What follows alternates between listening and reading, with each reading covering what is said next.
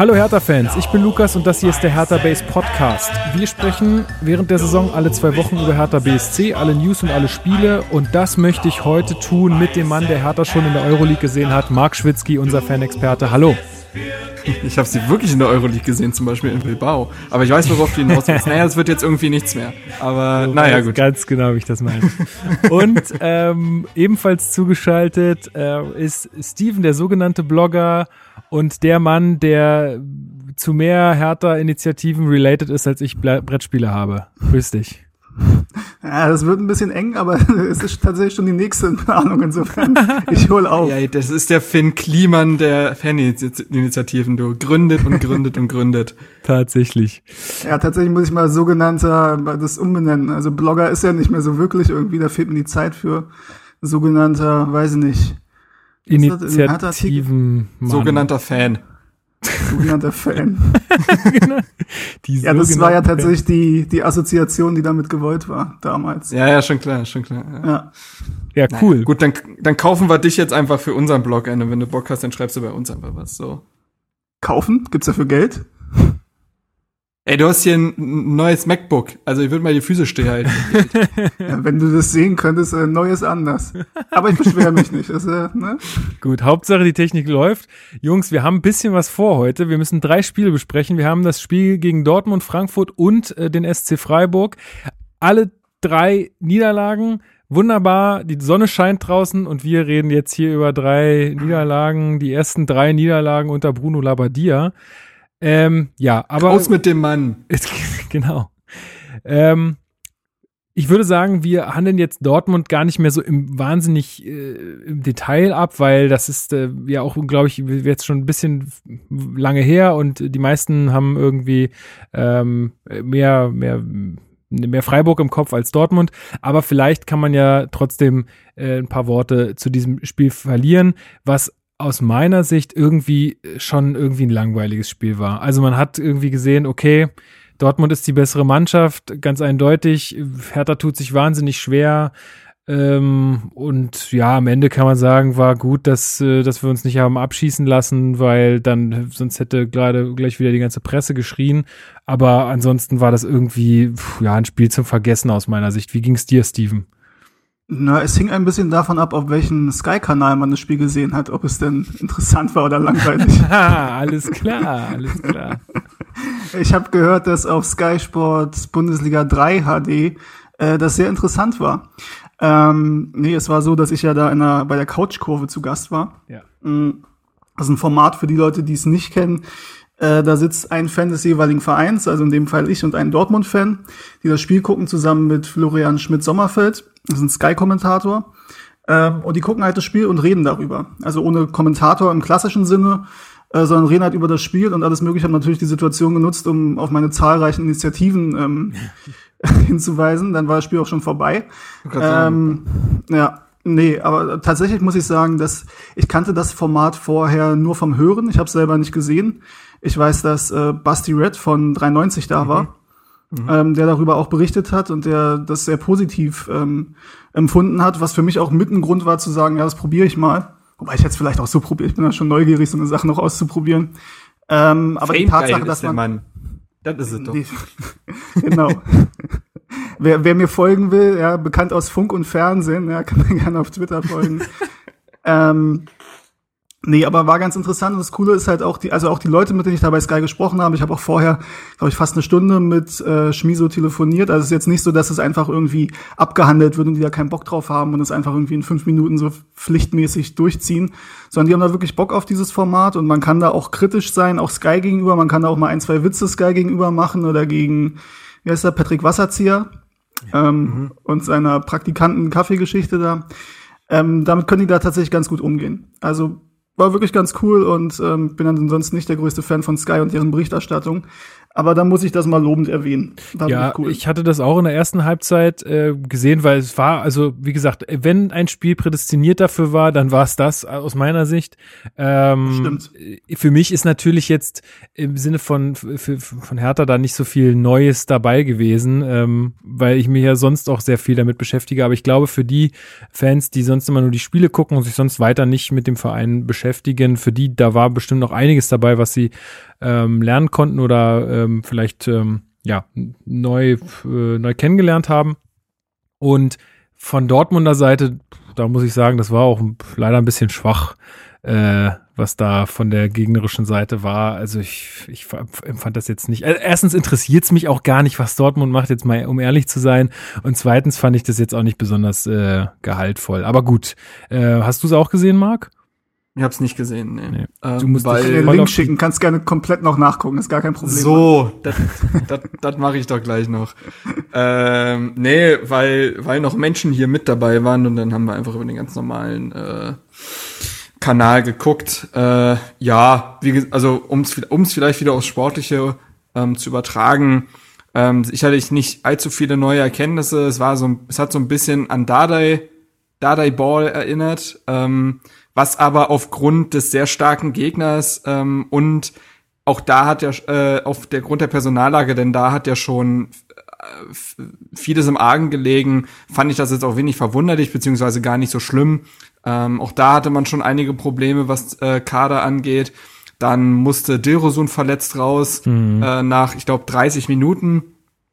Ähm, der nächste, auch der nächste Flügelspieler und natürlich auch einer in so einer Partie, dass wenn man mal in den Konter kommt und, weiß ich nicht, man muss mal einen Mann austribbeln, dann willst du so ein Derosun eigentlich auf dem Feld haben. Das ist dann einfach sehr unglücklich und ähm, ich fand, man konnte der Mannschaft jetzt gar nicht so einen großen Vorwurf machen. Ich meine, man hatte personell kaum Möglichkeiten. Besonders der Ausfall von Kunja hat ja massiv geschmerzt, der da, glaube ich, das erste Spiel ausgefallen ist. Mhm. Genau, das war ja das Spiel nach, nach Leipzig? Nee, weiß ich gar nicht. Äh, auf jeden Fall äh, reicht es dann gegen den BVB nicht. Und wenn man hart ist, könnte man sagen, dass Hertha eigentlich nur Piontek auf der Bank hatte, mit dem man wirklich nachlegen konnte. Esswein spielt unter normalen Umständen keine Rolle mehr.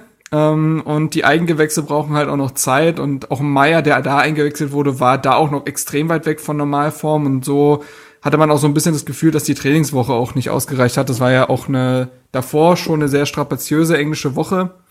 Und wirklich frisch ist man gegen Dortmund nicht aufgetreten. Man ist viel gelaufen, aber man wirkte irgendwie nicht spritzig und agil. Und wenn man dann gegen Dortmund die ganze Zeit Löcher stopfen, stopfen muss, die ganze Zeit verschieben muss, mhm.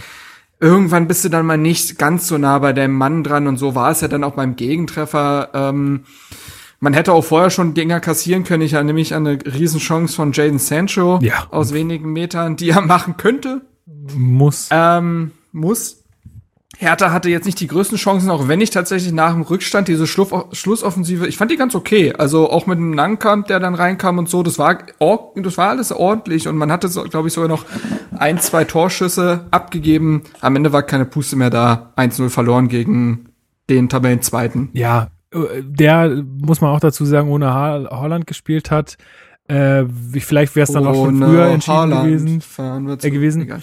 Ja, keine Ahnung, ich weiß auch nicht, da hat, wie gesagt, äh, für mich ist da nichts äh, weiter bei rausgekommen, als erstmal nicht äh, abschießen lassen und äh, Auswärtszeit 1-0 beim Tabellenzweiten verloren und damit ist die Sache dann auch gegessen. Wichtiger waren dann wirklich die zwei Partien ähm, anschließend.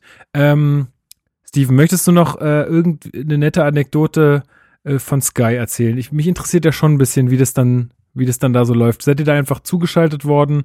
Und dann äh, habt ihr das Spiel zusammen gesehen und dann war Schluss oder habt ihr da auch noch mal ein Briefing bekommen und pipapo, wurdest du dafür bezahlt? Wir müssen ja hier auch irgendwie transparent bleiben. Ne? Müssen wir. Ja, äh, schon. Tatsächlich, äh, nee, ich habe dafür kein Geld bekommen und mhm. wenn wir schon transparent sind, ich glaube, ich habe für nichts bisher, was ich irgendwie in Zusammenhang mit Hertha gemacht habe, irgendwie einen Cent gesehen. Ähm, also was klingt jetzt vielleicht ein bisschen wie eine Anklage gegen irgendjemand, ist es aber überhaupt nicht. Äh, darum ja, nee, aber darum ging es nie und darum geht es auch nicht. Ähm, aber nee, auch bei Sky kriegt man tatsächlich kein Geld dafür. Ähm, das haben die auch erwähnt. Ähm, mhm. Ist aber auch völlig in Ordnung. Ich wollte halt auch mal die das Erlebnis haben und äh, also wenn sie mir Geld gegeben hätten, hätte ich das schon genommen. So ist es nicht. Aber nee, gibt's dafür nicht. Ähm, die waren aber schon, also beziehungsweise fing dann am, die haben mich am Freitag angerufen, also relativ kurzfristig. Äh, haben mir dann auch gesagt, dass sie so ehrlich sind und sagen, dass ich jetzt nicht die erste Wahl war, ähm, was ich mir schon hätte denken können, weil ich mir dachte, okay, Ja, ich habe vorher abgelehnt ist, und ja, nein, Scherz, ich wurde gar nicht gefragt. natürlich. ähm, nee, Harris hat tatsächlich äh, kurzfristig abgesagt. Krass, der der wäre natürlich auch cool gewesen. Ja, und das kann ich dann natürlich auch nachvollziehen, dass der mir vorgezogen wird. Ähm, aber der hat kurzfristig abgesagt und dann war es irgendwie über einen Tagesspiegel äh, und über Luis, schöne Grüße, der das dann eingefädelt hat. Äh, dann habe ich ab, am Freitag mit den Kollegen, beziehungsweise mich hat jemand von Sky angerufen. Ähm, da war ich aber gerade noch im Meeting. Und dann hat er mir eine WhatsApp geschrieben und wie er heißt, dann habe ich ihn erstmal gegoogelt, bevor ich zurückgerufen habe und habe gesehen, dass er irgendwas mit Handball macht. Und dann dachte ich, okay, da liegt eine Verwechslung vor, ich habe keine Ahnung von Handball. ähm, aber wahrscheinlich, weil es ja im Moment keinen Handball gibt, ähm, haben die da ein bisschen umstrukturiert und er ist wahrscheinlich jetzt für dieses Couchkurven-Format zuständig. Und dann habe ich mit ihm telefoniert und später noch eine Stunde mit Schmiso. Ähm, und Freitag, äh, am Samstag, dann am Spieltag selber, ist es so, dass du äh, eine Stunde vorher quasi ready sein musst. Ähm, weil je nachdem, wie es da läuft, kann es sein, dass du in die Hauptsendung zugeschaltet wirst zu äh, hier Lothar Matthäus und wer ist das, Sebastian Hellmann, glaube ich. Ähm, was da nicht so war, ähm, weil es irgendwie, ja, keine Ahnung, haben sich anders überlegt beim, beim Hauptprogramm. Ähm, und dann im Endeffekt wirst du ja erst live zugeschaltet um 18.28 Uhr, also wirklich zwei Minuten vor Spielbeginn. Ja. Und dann bist du ja die ganze Zeit drauf. Dir wird auch gesagt, du kannst Bier trinken, du kannst Chips essen. Das war auch ein Argument, ja zu sagen. Das war das eigentliche Argument. Ja, Bier nee, trinken wobei ich gar kein Bier getrunken habe, tatsächlich bei dem. Spiel. Ja. Aber der, Ähm, der Dortmunder hat sich das nicht nehmen lassen. Hat er? Ich Ja. weiß es gar nicht. Ja. Ähm, genau, und dann ist es halt in der Halbzeit, da waren wir auch dann nochmal drauf. Also es ist halt normal in der Werbung nicht. Und dazwischen, wenn die Halbzeitanalyse von Lothar und äh, hier Sebastian Hellmann ist, dann reden wir da, darüber, also über die Szenen, die sie dann zeigen. Mhm. Mm, Und dann ist halt zweite Halbzeit und danach tatsächlich mussten wir auch noch mal drin bleiben für 20 Minuten, weil wir noch mal ins normale Live-Programm geschaltet wurden und auch noch mal was gesagt haben da. Äh, Und dann waren wir halt raus. Also es ist schon so drei Stunden oder so bist du damit schon beschäftigt. Ja. Am Spieltag selber. Und jetzt mich für mich als Technik-Nerd, wie äh, stellen die das sicher, dass das dann halt auch von der Verbindung her, man, man kennt das deutsche Internet, äh, Mhm. dass dann die keine Verbindungsabbrüche kommen und so weiter. Haben die da euch irgendwie Technik zur Verfügung gestellt oder war das Nee. irgendwie Nee, getestet und Also dann es ist halt, es ist halt, wie gesagt, komplett von, von zu Hause aus. Ähm, Es gab einen Test vorher um 14.30 Uhr, glaube ich, am Samstag, ähm, wo dann die von der Regie sich zugeschaltet haben. Also du kriegst einfach einen Link, ähm, da gehst du rauf, dann meldest du dich äh, an mit Daten, die du hast und dann siehst du im Endeffekt dasselbe Bild, was man auch im Fernsehen sieht. okay. Und dann testen die deine Verbindung und deinen Ton und so weiter und dann sagen die, ist cool oder nicht. Dann sagen sie, ja, mach mal lieber mit Netzwerkkabel und so. Genau so wie es Ähm, bei der Zone auch. Als ich da Aber da ich natürlich ein war. geübter Podcaster bin äh, und äh, sehr medienversiert, war das natürlich überhaupt kein Problem für mich.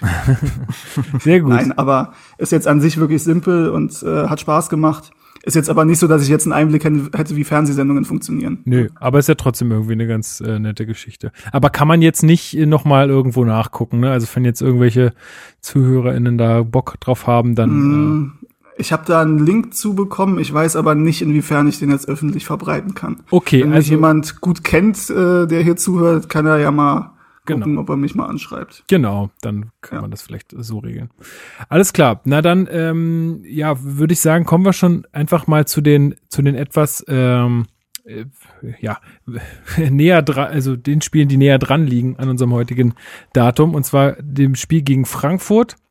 Mm, Frankfurt hatte unter der Woche gegen Bayern verloren im Pokal. Ähm, und ja, da wusste man nicht so genau, wie, inwiefern ist das jetzt ein Vorteil für Hertha. Es mussten die jetzt, äh, die mussten ja wieder eine englische Woche hinnehmen und dann auch ein bisschen die Demotivation vielleicht, äh, weil man aus dem Pokal ausgeschieden ist. Inwieweit, inwieweit wird es Hertha helfen?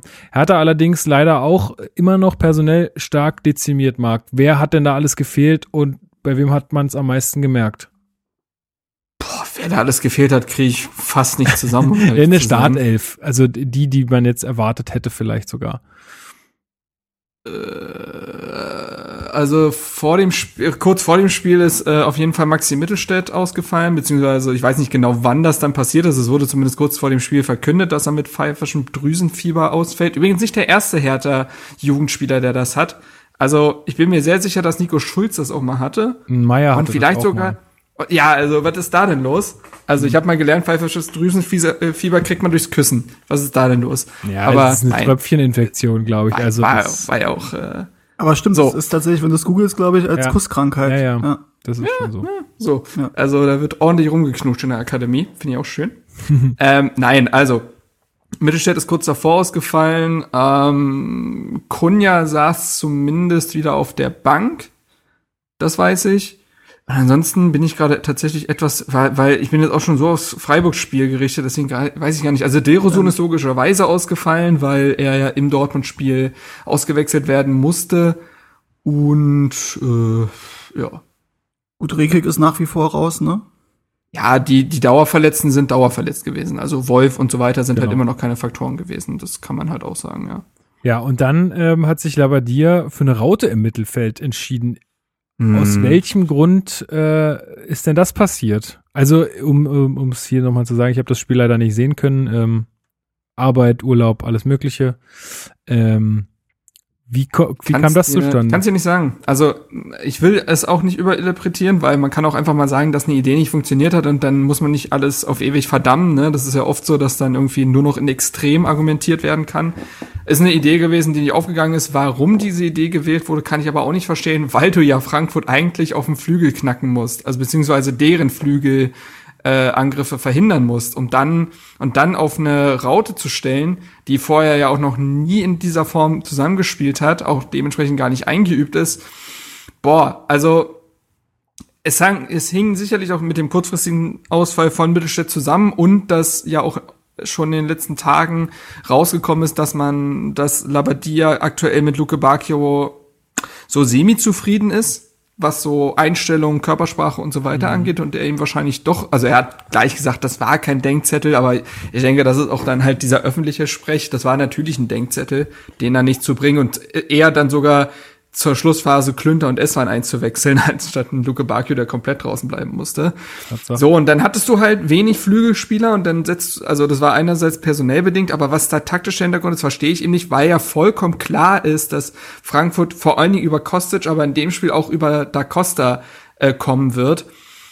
Und genau diesen Spielern hattest du auch sehr wenig entgegenzusetzen, weil ich finde auch Plattenhardt äh, keinen guten Tag erwischt hat und sich da mehrmals hat von Da Costa abkochen lassen, der ungefähr technisch auch so begabt ist wie ein Stuhl.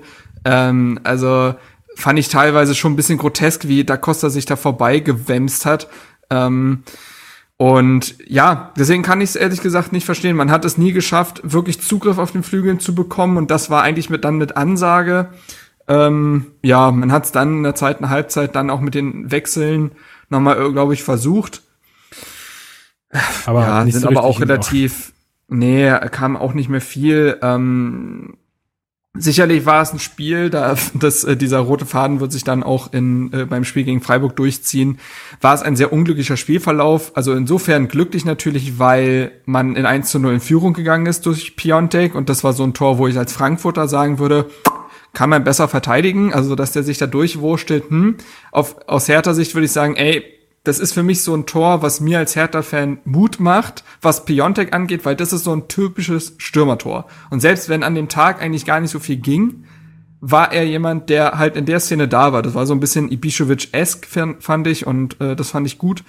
Aber das, was in der zweiten Halbzeit dann passiert ist, war halt, äh, boah, Ja. das war halt sehr unglücklich. Ja, Steven, würdest du sagen, dass das Tor von Piontek zu, äh, zu dem Zeitpunkt in der ersten Halbzeit schon verdient war? Oder war das halt eher, so wie ich es Marc jetzt auch beschrieben habe, mehr oder weniger ein Geschenk von Hasebe?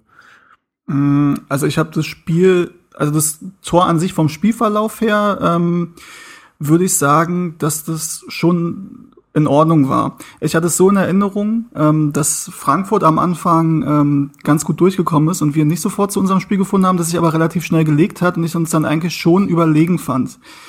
Ähm, das Tor sah natürlich erst schön aus, war aber halt auch ein bisschen Glück dabei. Aber es gehört halt auch dazu bei so einem, ne, also das ist halt so eine Szene, finde ich, macht halt auch einen Stürmer irgendwie aus. Natürlich hat er Glück, dass er sich da irgendwie, dass der Ball abgeprallt wird und ihm wieder vor den Fuß fällt. Trotzdem hat er das auch so ein bisschen antizipiert, hatte ich das Gefühl in der Situation, wie er da durchkommt. Und er macht es dann halt auch einfach souverän. Ähm, ich konnte die Raute an sich auch nicht nachvollziehen, wobei ich halt, wie gesagt, das Gefühl hatte, äh, bis zu dem Zeitpunkt, als sich äh, Gschelbrett verletzt hat und dann vor allem auch Boyata halt raus muss, wo wir wahrscheinlich noch zu kommen, hat das eigentlich trotzdem ganz gut funktioniert. Ähm, wäre natürlich, wir werden es nie rausfinden, aber wäre interessant, wie das Spiel gelaufen wäre, wenn sich eben Stellbrett nicht verletzt hätte und Boyata äh, sich nicht die gelb-rote, beziehungsweise die glattrote Karte dann abgeholt hätte. Ja, genau. Ja, man, also man hat dann noch äh, ganz kurz, man hat ja dann äh, Samacic gebracht für äh, Shellbrett, was auch einfach personell bedingt war. Man hatte nichts mehr. Klar hätte man jetzt irgendwie sagen können, wir bringen jetzt Niklas Stark als ehemaligen Sechser auf die Position, aber der war ja nun auch wirklich nicht äh, eingespielt und man hatte dann wahrscheinlich die Idee zu sagen, ja gut, dann schieben wir halt Grujic oder Meier nach hinten, Darida auf die Acht und Samacic kann dann halt vorne so ein bisschen sich ausprobieren. Äh, was ich auch ähm, jetzt finde, an dem Stand der Saison auch vollkommen in Ordnung finde, solchen Spielern eben Spielzeit zu geben, die für die kommenden Jahre eine Rolle spielen werden. Ähm, aber Wobei es natürlich schon hart ihn dann auch wieder auszuwechseln, ne? Ja, wollte ich gerade sagen, aber der Spielverlauf ist dann auch wirklich nicht zu seinen Gunsten gewesen. Er hätte sicherlich das Spiel zu Ende gebracht, wenn das mit Boyata eben nicht passiert wäre, aber es gab ja auch dann die Szene vor dem 1 zu 1, ähm, wo er sich auch viel zu leicht hat abkochen lassen. Generell defensiv äh, sah er ein paar Mal unglücklich aus und ich kann es total verstehen, äh, dass äh, Labadia sich dann notgedrungen nochmal umentschieden hat. Ähm, das, das kann passieren, das ist schon anderen Spielern passiert, ein- und wieder ausgewechselt zu werden, weil der Spielverlauf es verlangt hat. Ist bitter für den Jungen, aber daran würde jetzt auch nicht zugrunde gehen. Nee, also. ich finde es auch komplett richtig. Also, das hat Labadia dann auch, glaube ich, nochmal auf der auf der Pressekonferenz gesagt, das ist jetzt kein, kein, es war jetzt nicht böse gemeint oder er war jetzt nicht wahnsinnig unzufrieden, aber er muss halt gucken, dass das Beste für die Mannschaft irgendwie passiert und das war nun mal dann diese Entscheidung und das ist natürlich für ihn wahnsinnig unglücklich, aber äh, am Ende, hm, ja, sicherlich nicht das Ende seiner Karriere. Nee, das sicher nicht. Was ich ein bisschen merkwürdig finde, er hat ja nur 21 Minuten gespielt, also wurde in der 34. eingewechselt und in der 55. Mhm. 55. Mhm. ausgewechselt, wurde aber trotzdem von, vom Kicker benotet. Eigentlich ist es ja meines Wissens so mindestens 30 Minuten oder irgendwie du zeigst eine außergewöhnliche Leistung. Ähm, er hat eine 5,0 bekommen, okay. Aber halt außergewöhnlich scheiße. Aber, ja, aber so nein, krass fand ich also jetzt nein, auch nicht, dass du es benoten musst. Das war, war, jetzt, war jetzt äh, übertrieben gemeint. Nein, um Gottes Willen, keine Ahnung. Aber ey, ich, also ich gebe auf wenig, ja, auf wenig gebe ich weniger als auf Kickernoten. Mir sind Kickernoten so derbe egal. Mir auch. Also ich ähm, sehe die jetzt immer so in den Aufstellungen, wenn ich mir die aufrufe, aber mir ist es so, also was habe ich davon? Also ich sehe sie jetzt das erste Mal für das Spiel, weil ich mir das halt nochmal aufgerufen habe. Ja. Und war halt darüber ein bisschen überrascht. Aber, ja, gut. Äh, ja, ich habe halt so ein Kicker E-Magazine-Abo, weil es das irgendwie mal kostenlos gab. Mhm. Ähm, da gibt's halt dann immer, also Montag und Donnerstags erscheint ja der Kicker und die E-Version dann 23 Uhr am Abend davor. Und da gucke ich dann schon mal rein, weil ab und zu gibt's ja doch ganz interessante Infos und Steffen Rohr ist ja auch nicht der schlechteste Hertha-Redakteur, möchte ich äh, meinen. Und äh, deswegen gucke ich da mal rein und dann sehe ich halt auch die Noten. Aber es ist jetzt nicht so, dass mir die Noten super wichtig sind. Ja. Ähm, kommen wir doch mal zu der Szene mit Boyata. Also ich habe mir die jetzt sehr oft im Fernsehen angesehen und war wirklich echt ein bisschen, ja, überrascht dann doch, äh, ob des Ergebnisses. Und äh, ich glaube dann auch, dass die Offiziellen etwas weiter oben das ähnlich gesehen haben wie ich, dass das irgendwie mehr ein Stolpern von äh, Dost war als eine Berührung von Boyata. Äh, auf, aus dem Grund haben sie mir wahrscheinlich auch nur ein Spiel Sperre verpasst, weil, äh, also ich weiß nicht, klar, er geht da mit ihm mit, aber wenn man sich das, wie gesagt, und es ist auch ganz klar sichtlich aus den TV-Bildern dann, dass Dost eher über seine eigenen Beine stolpert. Also ich weiß nicht, wie ihr das gesehen habt, naja, aber eine Berührung am Ober Oberschenkel reicht für mich meistens irgendwie nicht so richtig aus. Ich, ja, ganz, ganz schwierige Szene, wo ich, ich ich kann es verstehen, dass es gepfiffen wurde. Also, weil Boyata jetzt auch 30 Jahre alt ist, fast äh, Innenverteidiger ist, der weiß schon, was er da tut, wenn er kurz vorm Tor einen Sprint, hineinsprintenden Stürmer noch ganz wenig berührt. So, seid ihr noch da? Ja, ja. Okay. Wir lauschen dir ganz gespannt. Es war gerade sehr still, selbst das Rauschen war weg. Auf jeden Fall weiß er, äh, was er da tut. Kann man könnte man so sehen und am Ende irritiert er ihn. Ich glaube, Dost nimmt das Geschenk natürlich extrem an und ich bin auch einfach kein Fan davon, von diesem, ja, das macht er clever, weil das ist eigentlich eine, eine schöne ja. Formulierung für, das macht er unsportlich. Ja. Ähm, das ist wie, äh, diese berühmten Szenen, in denen Stürmer auf den herauslaufenden äh, Torhüter zuläuft, den Ball sich 80 Meter weit äh, vorlegt, den niemals wieder erreichen würde, aber in den Torhüter reinläuft und dann Elfmeter kriegt. So. Ich auch immer denke, boah, weiß ich nicht, ey, dass sowas belohnt wird. Aber ich, ich kann es verstehen. Also ich bin ehrlich, ich kann die Entscheidung verstehen, als wenn es andersrum gewesen wäre, hätte ich mich aufgeregt, glaube ich. Und dementsprechend äh, muss man es so auch, glaube ich, sehen. Und dann ist das bitter, total bitter, aber gerechtfertigt. Ja, ist die eine Seite der Medaille. Die andere Seite, finde ich, ist, ist, dass man sehr, also die haben da dann auch äh, bei, also in den Zusammenfassungen war zumindest zu sehen, dass die da auch so eine Lupe dran gehalten haben und da sind, da sind die Füße von Dost zu sehen, wie die einfach übereinander schlagen und äh, er halt hinfällt. Also ich, das finde ich halt auch dann. Ja, aber das passiert ja aufgrund der Berührung, Theo. Also. Ja, ja, okay. Mhm. Gut, ähm, ist leider so. Und äh, ja, ja ich, also ich, ich sehe es halt ein bisschen mehr so, dass er es dankend annimmt, weil er halt auch merkt, okay, vielleicht äh, ist mir das ein bisschen entglitten hier, aber gut.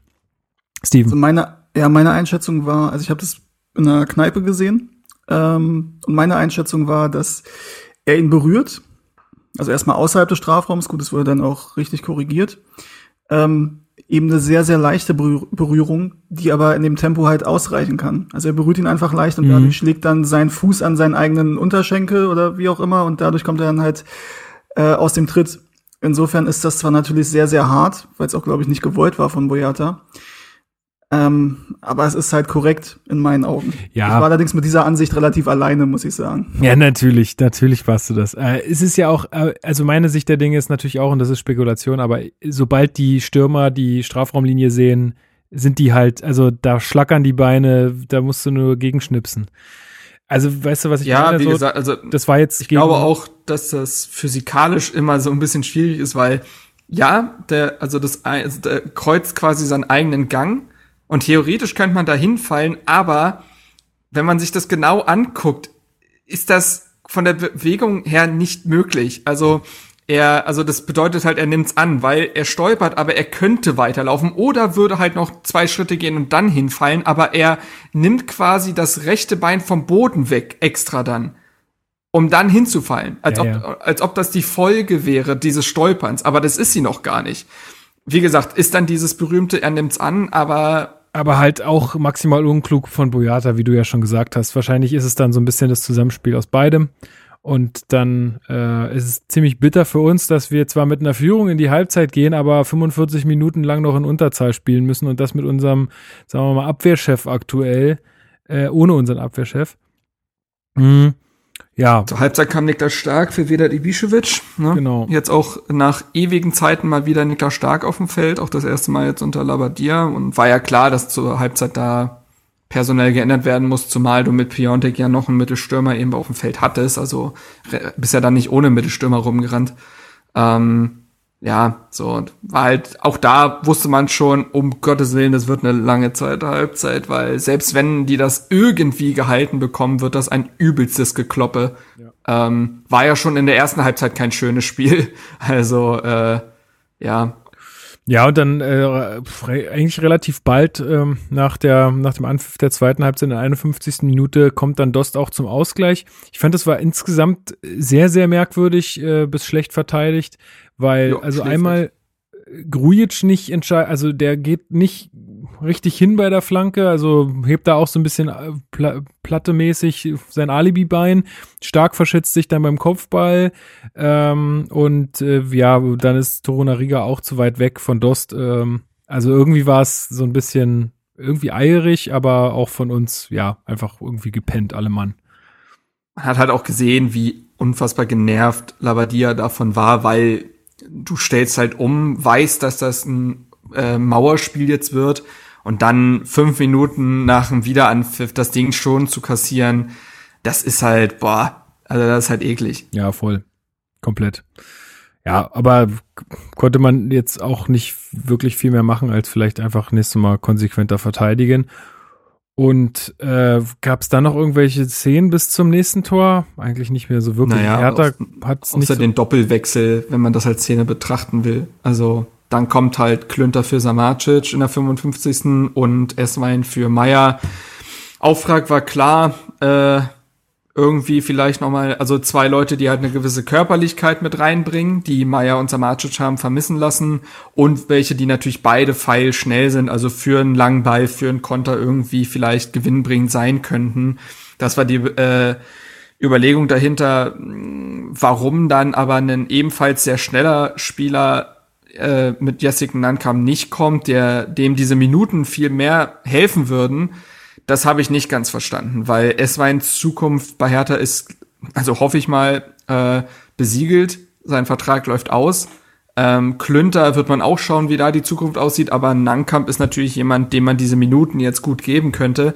Wir sehen natürlich nie die Trainingseindrücke. Ich glaube aber nicht, nachdem ja Nankamp auch gute 20 Minuten gegen äh, Dortmund hatte, dass der plötzlich locker gelassen hat im Training oder so schlimm war, dass Labadier gesagt, ne, den belohne ich nicht auch noch mit Minuten. Das kann ich mir jetzt persönlich nicht vorstellen, aber deswegen war ich etwas irritiert davon. Ja, genau. Ähm, 62. Minute macht dann Kamada ein überragendes Solo, Steven. Äh, nee, nee, nee, nee, nee, nee, nee, nee. Wie? Ich find's nicht überragend, um ehrlich zu sein. Gut, ich habe jetzt aber nicht dich gefragt, sondern Steven. Äh, wie hast du denn dieses Solo wahrgenommen?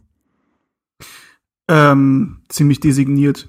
Ähm, man musste, ja, also klar war es schön, aber ähm, weiß ich nicht. Also wir kommen noch zu einem anderen Tor, was nicht gegeben wurde, was ich schöner fand. Ähm, also nicht in dem Spiel, sondern im Spiel gegen Freiburg. Man muss dazu sagen, dass ähm, ich dann doch so ein bisschen bei dem Spiel in der ersten Halbzeit beim Stand von 1-0 dann schon noch mal auf die Tabelle geguckt habe und äh, Ach, echt? ich glaube, wie weit der Abstand nach oben ist, wobei mit dem Europa, also ich will zwar immer logischerweise maximalen sportlichen Erfolg, aber wir wissen ja alle nicht, wie Europa nächstes Jahr oder wie äh, die Europa League nächstes Jahr aussieht und wie die stattfindet. Und ähm, wahrscheinlich wird es jetzt nicht, äh, selbst wenn es irgendwie ein paar Zuschauer in den Stadien gibt, glaube ich jetzt nicht, dass da irgendwie groß äh, 5000 Auswärtsfans zugelassen werden. Äh, insofern bin ich auf der einen Seite natürlich enttäuscht, auf der anderen Seite auch ein bisschen erleichtert, dass es dann nichts wird. Ähm, weil wenn Europa dann, ne, ihr wart ja auch in Bilbao, das will man dann schon auch miterleben und nicht irgendwie, und wahrscheinlich bei unserem Glück kriegen wir dann halt wirklich Manchester United und AS Rom oder so. und wir dürfen alle zu Aber auch sowas Schönes wie Lodo Goretz noch. ja, sowas kriegen wir dann aber halt nicht, wenn, äh, wenn wir hinfahren dürfen, äh, wenn wir nicht hinfahren dürfen. Nicht. Ähm, ja, ansonsten äh, zu dem Tor an sich, ja, gut, hat er schön gemacht. Man muss aber auch sagen, ich war ein bisschen irritiert, weil ich dachte, also natürlich war es klar, dass es super schwierig wird, das Ergebnis zu halten. Ich hätte es aber auch nicht gedacht, dass wir uns so dermaßen auseinandernehmen lassen, weil die defensive Stabilität ja so super funktioniert hat, wieder unter Labadia und man dachte, das ist jetzt wieder, das funktioniert wieder, das war das, was bei Hertha lange Zeit funktioniert hat, ähm, was dann irgendwann die Saison völlig abhanden gekommen ist, wobei auch schon letztes Jahr unter Dardai teilweise, aber ähm, aber diese defensive Stabilität war eben wieder da bei den Spielen unter Labadia und die war auch in Dortmund Gut, da hatte Sancho noch sein Ding, aber ansonsten war das defensiv auch schon in Ordnung. Hatte er das Gefühl, mhm. dass so ein bisschen der Punch nach vorne fehlt, was aber auch anhand der genau. Ausfälle dann irgendwann kein großes Wunder war. Ähm, aber dass wir uns mit einem Mann weniger so auseinandernehmen lassen, hätte ich jetzt ehrlich gesagt nicht gedacht. Ähm, das, genau, aber, das, so ging's mir auch.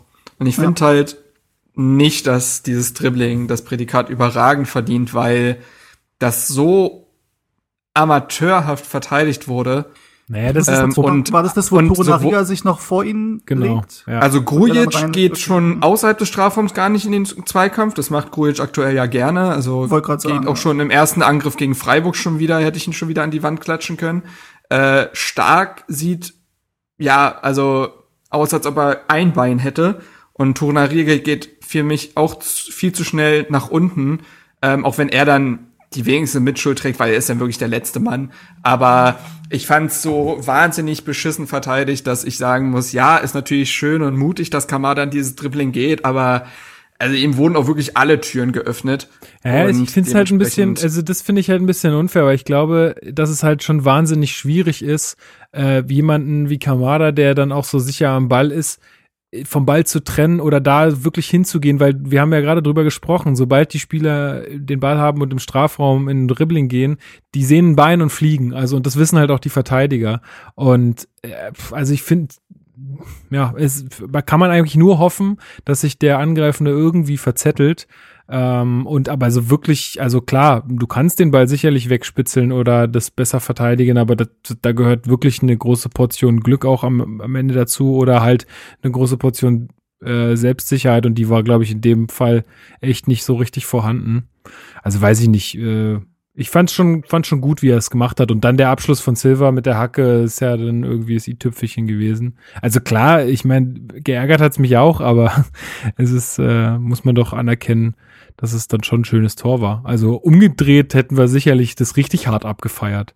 Der Abschluss war stark. Ja, wobei, es gab genau so eine Szene mal von Haraguchi gegen Bayern und ja, da bin ich mir auch ziemlich sicher, dass wir im Podcast jetzt auch nicht äh, gejubelt haben, sondern gesagt haben, um Gottes Willen, äh, Jerome äh, Bahnschranke Boateng hat wieder zugeschlagen und Hummels sah auch scheiße aus.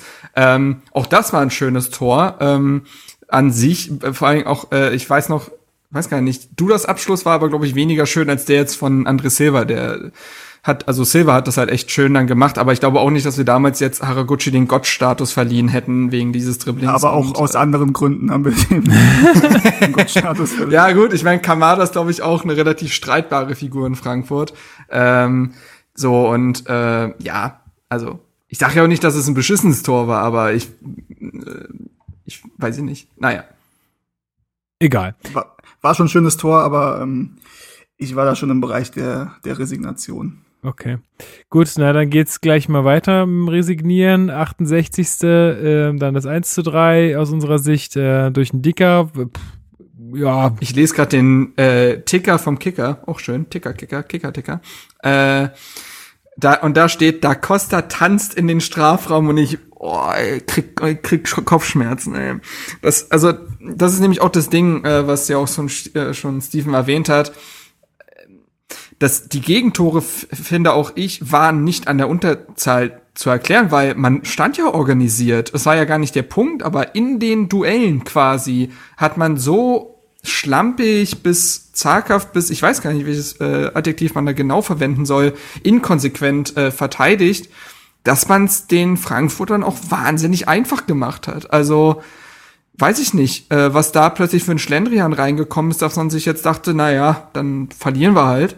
Ähm, naja, ich meine, und es könnte halt so eine Kombination aus, aus den ganzen Ereignissen sein. Ne? Also du hast irgendwie diese neue taktische Ausrichtung, vielleicht war das für die Spieler auch nicht so ganz klar. Dann fehlt zur Halbzeit dein Abwehrchef. Stark kommt rein, klar, der hat auch eine Menge Erfahrung, hat aber jetzt kaum gespielt. Schellbrett, glaube ich, ein verdammt wichtiger Mann, auch in der Defensive. Äh, äh, wird und muss ausgewechselt werden. Also ich glaube, da war halt einfach sehr, sehr, sehr, sehr viel Unruhe drin. Und ich glaube, Hertha ist genau dann stark, wenn sie eine konstanten Plan und konstante äh, Personallage haben. Und wenn dann sowas passiert, und das ist vielleicht auch noch der Schritt, der, der uns fehlt, in solchen Situationen dann trotzdem äh, weiterhin eine Leistung abzurufen, äh, die so stark ist, dass man dann auch so einen Gegner vielleicht noch besiegt oder dieses 1-0 über die Zeit bringt oder im Konter das 2-0 macht oder was auch immer. Aber ich glaube, so weit ist die Mannschaft halt einfach auch noch nicht. Ja, ja, klar. Also, ja, ja. Mhm, Im Übrigen war es so, in der Kneipe, wo ich äh, war, saßen hinter mir zwei Leute, die dann irgendwann während der zweiten Halbzeit sich festgelegt haben, dass Bruno Labbadia auch ein Scheißtrainer ist. wie alle vorher.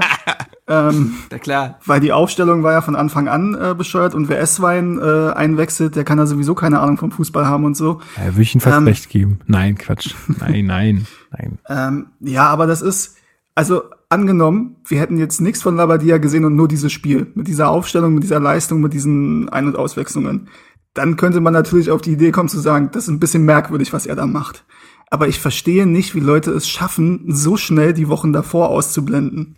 Also das ist ja sowohl positiv als auch negativ, ne? Nach den ersten drei oder vier Spielen. Bundesliga. Ja, verstehe ich auch irgendwo und ich mache mich auch nicht komplett frei davon. Aber man muss ja trotzdem noch ein bisschen Realitätssinn bewahren. Und genauso wenig, wie wir nach drei, vier Wochen äh, schon halb in Europa waren, ähm, ist es jetzt so, dass wir einen scheiß Trainer haben und nächstes Jahr äh, definitiv wieder gegen den Abstieg spielen.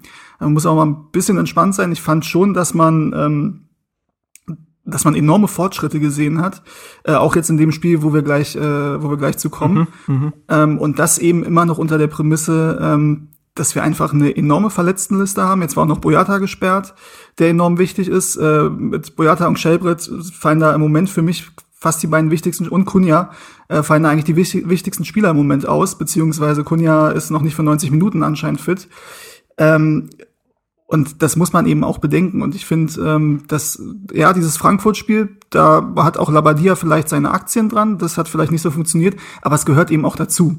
Ne? Also eben. wenn ein Trainer 34 Spiele perfekt aufstellt und einstellt und auswechselt und einwechselt, ähm, dann ist er wahrscheinlich auch nicht lange bei Hertha BSC Trainer. ja, nee, also genau, würde ich absolut mitgehen. Und ich äh, mache der Mannschaft auch keinen Vorwurf. Also ich habe das Spiel tatsächlich mal wieder im Radio verfolgt. Wisst ihr noch? Das, wo man äh, äh, Spiele noch im Radio gehört hat. Nee, und sagte ja. dann, sagte dann auch, ey, ähm, ich, ja, okay, 4-1, aber pff, also mich, erstens juckt's mich irgendwie gerade gar nicht mehr so doll, weil die Saison eh bald vorbei ist und weil mich das mit den Geisterspielen jetzt eh auch nicht so wahnsinnig äh, äh, interessiert. Und äh, genau, Kick, das ist, glaube ich, das beste Wort dafür. Und ich habe auch schon gesagt, ey, diese Mannschaft ist halt auch, auch einfach nicht so, so wahnsinnig gesund. Wir haben da super viel, äh, super viele Leute, die ausgefallen sind. Also ich, alles gut. Ich glaube, ab nächstem Jahr wird's zählen und wir müssen jetzt, glaube ich, einfach nur gucken, dass wir die Saison ordentlich runterspielen und dann ist halt so ein 4-1 gegen Frankfurt halt auch mal, passiert halt mal. Ich find's nicht schlimm. Zumal ähm, man Labadia ja auch noch äh, einräumen muss, diese Mannschaft auch kennenzulernen. Ja, also, eben. Das ist, sind ja auch gerade alles noch ein Stück weit Experimente, äh, um zu gucken, was kann die Mannschaft, was kann die Mannschaft nicht, woran muss gearbeitet werden. All das fließt ja dann in die Trainingsarbeit für den Sommer ein. So, Eben. dementsprechend ist es auch legitim, vielleicht so eine Raute zu probieren, um zu gucken, ist das ein System, was in Zukunft irgendwie eine Rolle bei uns spielen könnte. Jetzt war Frankfurt vielleicht nicht der perfekte Gegner dafür. Die Personallage hat aber auch eben ähm, ja äh, begünstigt, äh, diese taktische Ausstellung zu wählen. Ähm, so und dann ist es auch abzuhaken. Also wie gesagt, äh, man hat man hat was versucht, es ist nicht aufgegangen. Die Welt geht weiter, besonders dadurch, dass ja sportlich eben es um fast nichts mehr geht in der Saison. Also fertig aus. Genau, würde ich auch sagen. Also das Dazu kommt die rote Karte, die sicherlich ja auch einen riesen Anteil daran hatte. Und dann ist, äh, ist es halt so, ähm, muss man, muss man, musste man jetzt mit umgehen. Äh, ging ja dann auch äh, Schlag auf Schlag einfach weiter. Man musste dann zum weitesten Auswärtsspiel der ganzen Saison na, zum SC Freiburg. Ähm, ja, die Personallage war, also ich habe mir das mal rausgeschrieben, wer alles verletzt ist. Das ist echt zehn verrückt. Spieler oder so. Es ne? ist so krass. Also Dilrosun hat ja gerade Oberschenkel, Askasiba hat Fuß, äh, Wolf hat Syndesmoseband, glaube ich. Äh, Kraft mhm. hat irgendwas mit dem Rücken. Mhm. Luca Netz ist äh, Fußbruch. Karim mhm. Ricke Knie, Matthew Leckie Oberschenkel, Shellbrett, mhm. was hatte der? Irgendwas ah. ein Muskel, oder? Aber wurde auch nie, wurde noch gar nicht, also das ist auch das Ding, es wurde überhaupt nicht kommuniziert bislang, was ja, bei ihm jetzt ist. Irgendwie seltsam. Ähm, aber man gut. konnte auf Muskelfaserriss äh, spekulieren, aber auf jeden Fall muss sagen. man sagen, wäre natürlich extrem, also ist sowieso bitter Ey, für jeden, der jetzt ja. uns verlässt und also alleine wegen der Geisterspiele, aber natürlich noch bitterer, wenn er jetzt verletzt ist und nicht mal mehr spielen kann. Ne? Ja, Genau, der und, und Kunja hat und Kunja hat Kopf, kann aber halt für ein paar Minütchen kommen, aber ist eben auch überhaupt keine Option für die Startelf. Genau und äh, würde auch, glaube ich, nicht mehr in der Saison sein. Also das ist halt und wenn man dann bedenkt, okay, andere Mannschaften können halt von der Bank äh, deutlich höhere, deutlich höhere Qualität bringen und das auch fünfmal. Ähm, also das ist schon, das ergibt, macht schon Unterschied, glaube ich, ähm, ob ob du dann was du dann so auf der Bank hast. Ähm, ja, damit sind wir halt wieder nach Freiburg gefahren. Äh, in Freiburg war es dann wieder das, äh, naja, gewohnte System, will ich gar nicht sagen, weil wir wieder die Doppelspitze in Anführungsstrichen mit Ibišević und Piontek gesehen haben. Ähm, und dann äh, müsst ihr mir mal helfen, also weil ich leider aufgrund meiner Aufnahme, die ich gestartet habe bei, bei Sky, die ist leider, le ey, ich habe noch nie eine Aufnahme von einem Spiel gemacht und es war immer alles drauf. Immer fehlen irgendwelche Minuten, entweder hinten oder vorne. Es ist furchtbar. Und warum kriegt es der Zone hin, dass die das äh, Spiel on, äh, on Demand am Ende nochmal zur Verfügung stellen und Sky nicht. Es ist einfach, es ist grottenschlecht. Keine Ahnung. Also das, das verstehe ich eben nicht. Wenn, wenn das irgendwie eine rechtliche Auflage wäre, der DFL, ne, dann, und der Sohn müsste sich genauso dran halten, dann würde ich ja sagen, naja, gut, das ist halt bitter, aber okay. Aber dass The Zone das so wunderbar hinbekommt, wirklich ohne jegliche Probleme, einfach genau die Aufnahme, die sie auch zu live, äh, also die Live-Aufnahme einfach da on demand abstellen, Ich verstehe es nicht. Ja. Aber gut. ähm, Naja, und das ist ja mal du willst sicherlich Hilfe zur äh, Aufstellung haben, ne? Äh, ja, also ich habe es ja vor Augen, aber wie es dann letztendlich so im Spiel war, weil also es ist ja die maximale Bestrafung, ein Geisterspiel ähm, und dann auch noch in der also in der Wiederholung zu gucken, wo man das Ergebnis schon äh, kennt, das ist ja maximal scheiße einfach und dann auch noch zu wissen, okay, in der ersten Halbzeit passiert eh jetzt nicht wahnsinnig viel, bis auf die eine Szene, über Das die wir noch ist reden werden. Vereinsliebe, Lukas. Ja, ja. Äh, Oder halt auch einfach Liebe zu sich selbst und zu seiner anderen privaten Dingen, die man noch so machen könnte. Anstatt irgendwie eine erste Halbzeit äh, Freiburg gegen Hertha halt Geisterspiel zu sehen. Aber naja, auf jeden Fall haben wir im Mittelfeld gesehen, Darida, Grujic, Meier, Luke Bacchio. Wie hat sich das denn äh, in euren Augen gestaltet? Also Luke Bacchio sicherlich klar auf, dem- auf den Flügeln oder war der eher auch äh, in der, in der Zentrale zu finden? Schon klar auf dem linken War- Flügel, oder? Ja. Rechten. Nee, Moment, Auf dem rechten. rechten. sorry, auf dem rechten, ja, sorry. Hm. Rechten. Darida war quasi der linke Flügel. Hat das hat aber auch ja so sehr viel verkappt, glaube ich. Hat aber auch sehr viel verkappt, glaube ich. Dann ist immer sehr auch in die Mitte gerückt, aber bei seinem äh, Pensum ist das ja auch kein Problem. Also, wenn du Tatsache. ihn fragst, Darida, willst du jetzt außen oder willst du Mitte spielen, sagt der einfach ja. Beides. Äh, also dementsprechend ist ja egal. Der ist jetzt auch wieder 13,5 Kilometer gelaufen. Finde ich aber ein bisschen dünn, muss ich sagen. Also, Ja, bin auch ein bisschen enttäuscht. Also gut zuletzt von- 14,6 und jetzt das. Also da finde ich, da stellt sich auch eine gewisse Lustlosigkeit einfach bei ihm ein. Ja, und da muss man sich will. halt auch mal Also- fragen, ob das nicht auch am Ende der Grund war. Ne? Also, So, und ich meine, der spielt um Vertrag. Ähm, weiß ich jetzt nicht, ob er sich sowas erlauben darf auch. Ne? Also ähm, finde ich finde ich dünn. Also weiß ich nicht. Sollte man sich echt überlegen, ob man da auch nicht im Sommer noch mal. Naja, nein. Also ähm, Piontek hat äh, so einen halben Zehner gegeben. Also der hat sehr viel hinter Ibišević gespielt, auch da ordentlich Pensum gehabt. Äh, hat so eine eher spielerische Rolle gehabt. Äh, dann hattest du aber doch eine relativ klare Doppel 6 bis Doppel 8 mit Meier und Grujic. Und äh, die äh, Viererkette hat sich von selbst aufgestellt, da Niklas Stark einfach für den gesperrten Boyata reingerückt ist. Die Bank sah natürlich auch wieder wild aus. Bark war Äh, drauf. jetzt- Bark hat drauf gesessen. Quasi, ja, also. Und Omar Rekik das erste Mal, glaube Ja. ich, oder? Omar Rekik, genau, der Bruder von. Ja, nicht Karim? nicht Karim saß auf der Bank, sondern Omar und wir haben das äh, Comeback von Florian, äh, der jetzt auch einen wunderschönen, äh, so eine wunderschöne äh, Assi-Palme trägt. Finde ich auch, äh, finde ich dann auch richtig, ihn nicht einzuwechseln und der, ihn der breiten Öffentlichkeit zu zeigen. äh, da können wir auch mal wieder zum äh, Lockdown-Friseur, ey, das ist, ist nix. Aber na gut, äh, war, eine, äh, war eine halbe U19 dann auf der Bank mit eben der Option, auch einen Kunja zu bringen, aber viel mehr ist dann auch nicht zu holen gewesen. Interessant fand ich auch, dass insgesamt nur zweimal gewechselt wurde. Ja. Aber Man muss halt sagen- gut, äh, wir können ja mal aufs Spiel gleich eingehen. Ja, also vielleicht nur noch eine Sache dazu, wenn man sich halt anguckt, wer am Ende noch auf der Bank saß nach den beiden Wechseln, dann ist es halt Smarsch, weil Kraft ist ja auch verletzt, ne? Mhm. Äh, Flo Bark, Martin Dardai, Klünter, als einziger arrivierter Spieler quasi, Omar Rekik, Samacic und ein Gangkam. Also von äh, sieben Spielern, ja, sechs äh, Jugendspieler im Endeffekt. Das Oder sechs Spieler aus der eigenen Jugend. Aber Das ist sicherlich schön, aber es ist halt, zeigt halt auch, äh, wie dünn gerade unsere Personallage äh, ist.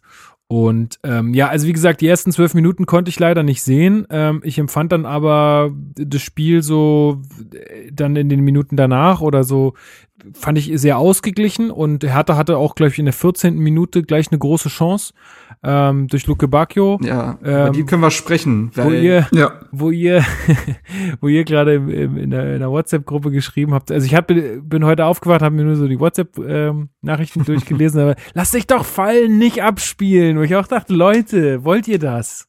Wollt ihr sowas? Ja, gut. Äh, wie gesagt, wenn wir, wenn wir über Situationen annehmen sprechen und dass sowas meistens belohnt wird, dann äh, hatte Luke Bacchio äh, da auf jeden Fall die Chance zu. Also an dem wird schon ordentlich gezuppelt. Ähm, und der ist auch einmal kurz fast im Fallen, so, also kurz ins, geht so kurz in die Knie, aber läuft dann doch weiter. Er legt dann auf Ibišević ab, dessen Schuss dann von Lienhardt noch zur Ecke geklärt wird. Aber ja, äh, wenn man, wie gesagt, wenn man im äh, Fußballsprech bleiben will, dann kann das Luke Bacchio cleverer lösen. Aber äh, sicherlich eine der Szenen, die aber wiederum auch belegt hat, dass der zuvor ja etwas in Kritik geratene Luke Bacchio einen insgesamt ordentlichen Auftritt gezeigt mhm. hat. Ziemlich Fand ich auch, ähm, großer Aktivposten auf jeden Fall gewesen ist und auch man auch da gesehen hat, auch in Bezug auf die Raute, Hertha hat erstens einfach aufgrund auch der letzten Jahre hat einfach Hertha einen klaren Flügelfokus. Das ist in dieser Mannschafts-DNA drin und du kriegst diese Dynamik dieser Flügelspieler nicht kompensiert mit so einer Raute. Zumindest nicht, wenn sie komplett eingespielt, noch nicht komplett eingespielt ist. Und ähm, der hat auf jeden Fall richtig, äh, der hat schon Bock gehabt, glaube ich auch, ähm, zu zeigen, naja, so richtig verzichten könnte auf mich nicht.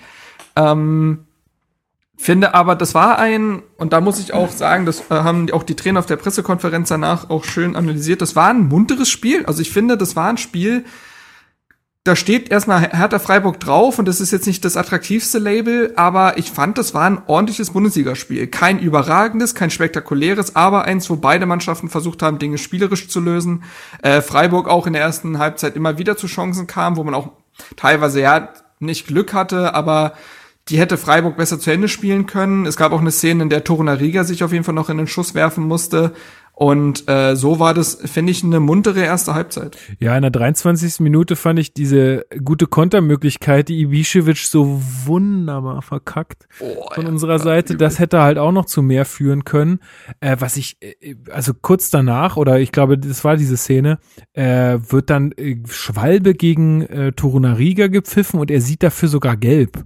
Also das empfand ich. Ich weiß bis jetzt hart. nicht, ob das, ob das falsch interpretiert ist hm. weil ich glaube, man hat irgendwas gehört. Ich kann mir sehr gut vorstellen, dass Turner Rieger ihm da dem äh, Schiedsrichter Stieler etwas hinterhergebrüllt hat, weil Hertha auch mit der Spielleitung, wir kommen noch dazu okay. verständlicherweise, mhm, mhm, äh, nicht zufrieden war. Also ich glaube, das war das Ding, weil er reagiert auch nicht sofort mit der Gelben, sondern erst nach quasi so einer Sekunde, wo Rieger da schon liegt. Und ich glaube, das war das. Ja weiß, weiß ich tatsächlich nicht, weil die Szene war noch mal zu sehen und er geht schon relativ, also Stieler geht relativ schnell, nachdem Torunariga fällt zu ihm.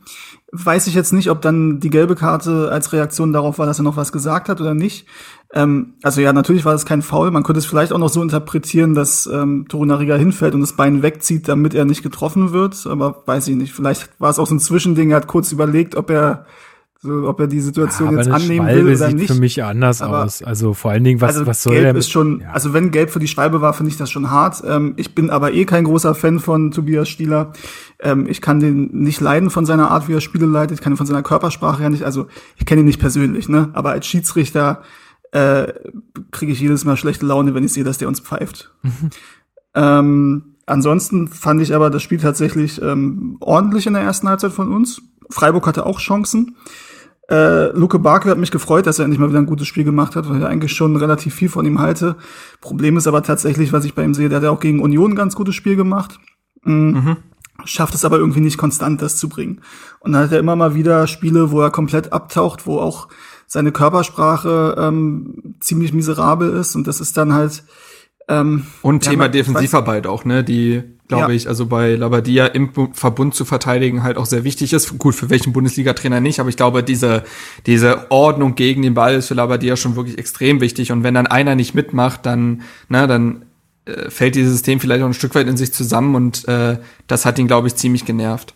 Ja, ich muss aber sagen, dass ich das, ich da schon mal eine Lanze für ihn brechen würde in der Situation, wo er nicht fällt ähm, weil ich das eigentlich gut finde. Und mich hat das auch immer aufgeregt. Ja, natürlich. Wie, wie Robben Ribéry oder auch bei Lewandowski war auch ein Pokal, ich weiß nicht, ob ihr das gesehen habt, wo er da ganz leicht am Armputz mhm. gezogen wird und so tut, als wenn ihm jemand gerade den Arm ausgerissen hat und völlig theatralisch fällt, wo ich mir, also das ist einfach, das verhindert es für mich und das ist auch teilweise übrigens bei Cristiano Ronaldo so, dass solche Szenen es für mich verhindern, dass ich die als wirklich, wirklich große Weltfußballer ansehe ich weiß, dass sie das fußballerisch sind, aber für mich gehört da eben auch ein bisschen Menschliches dazu.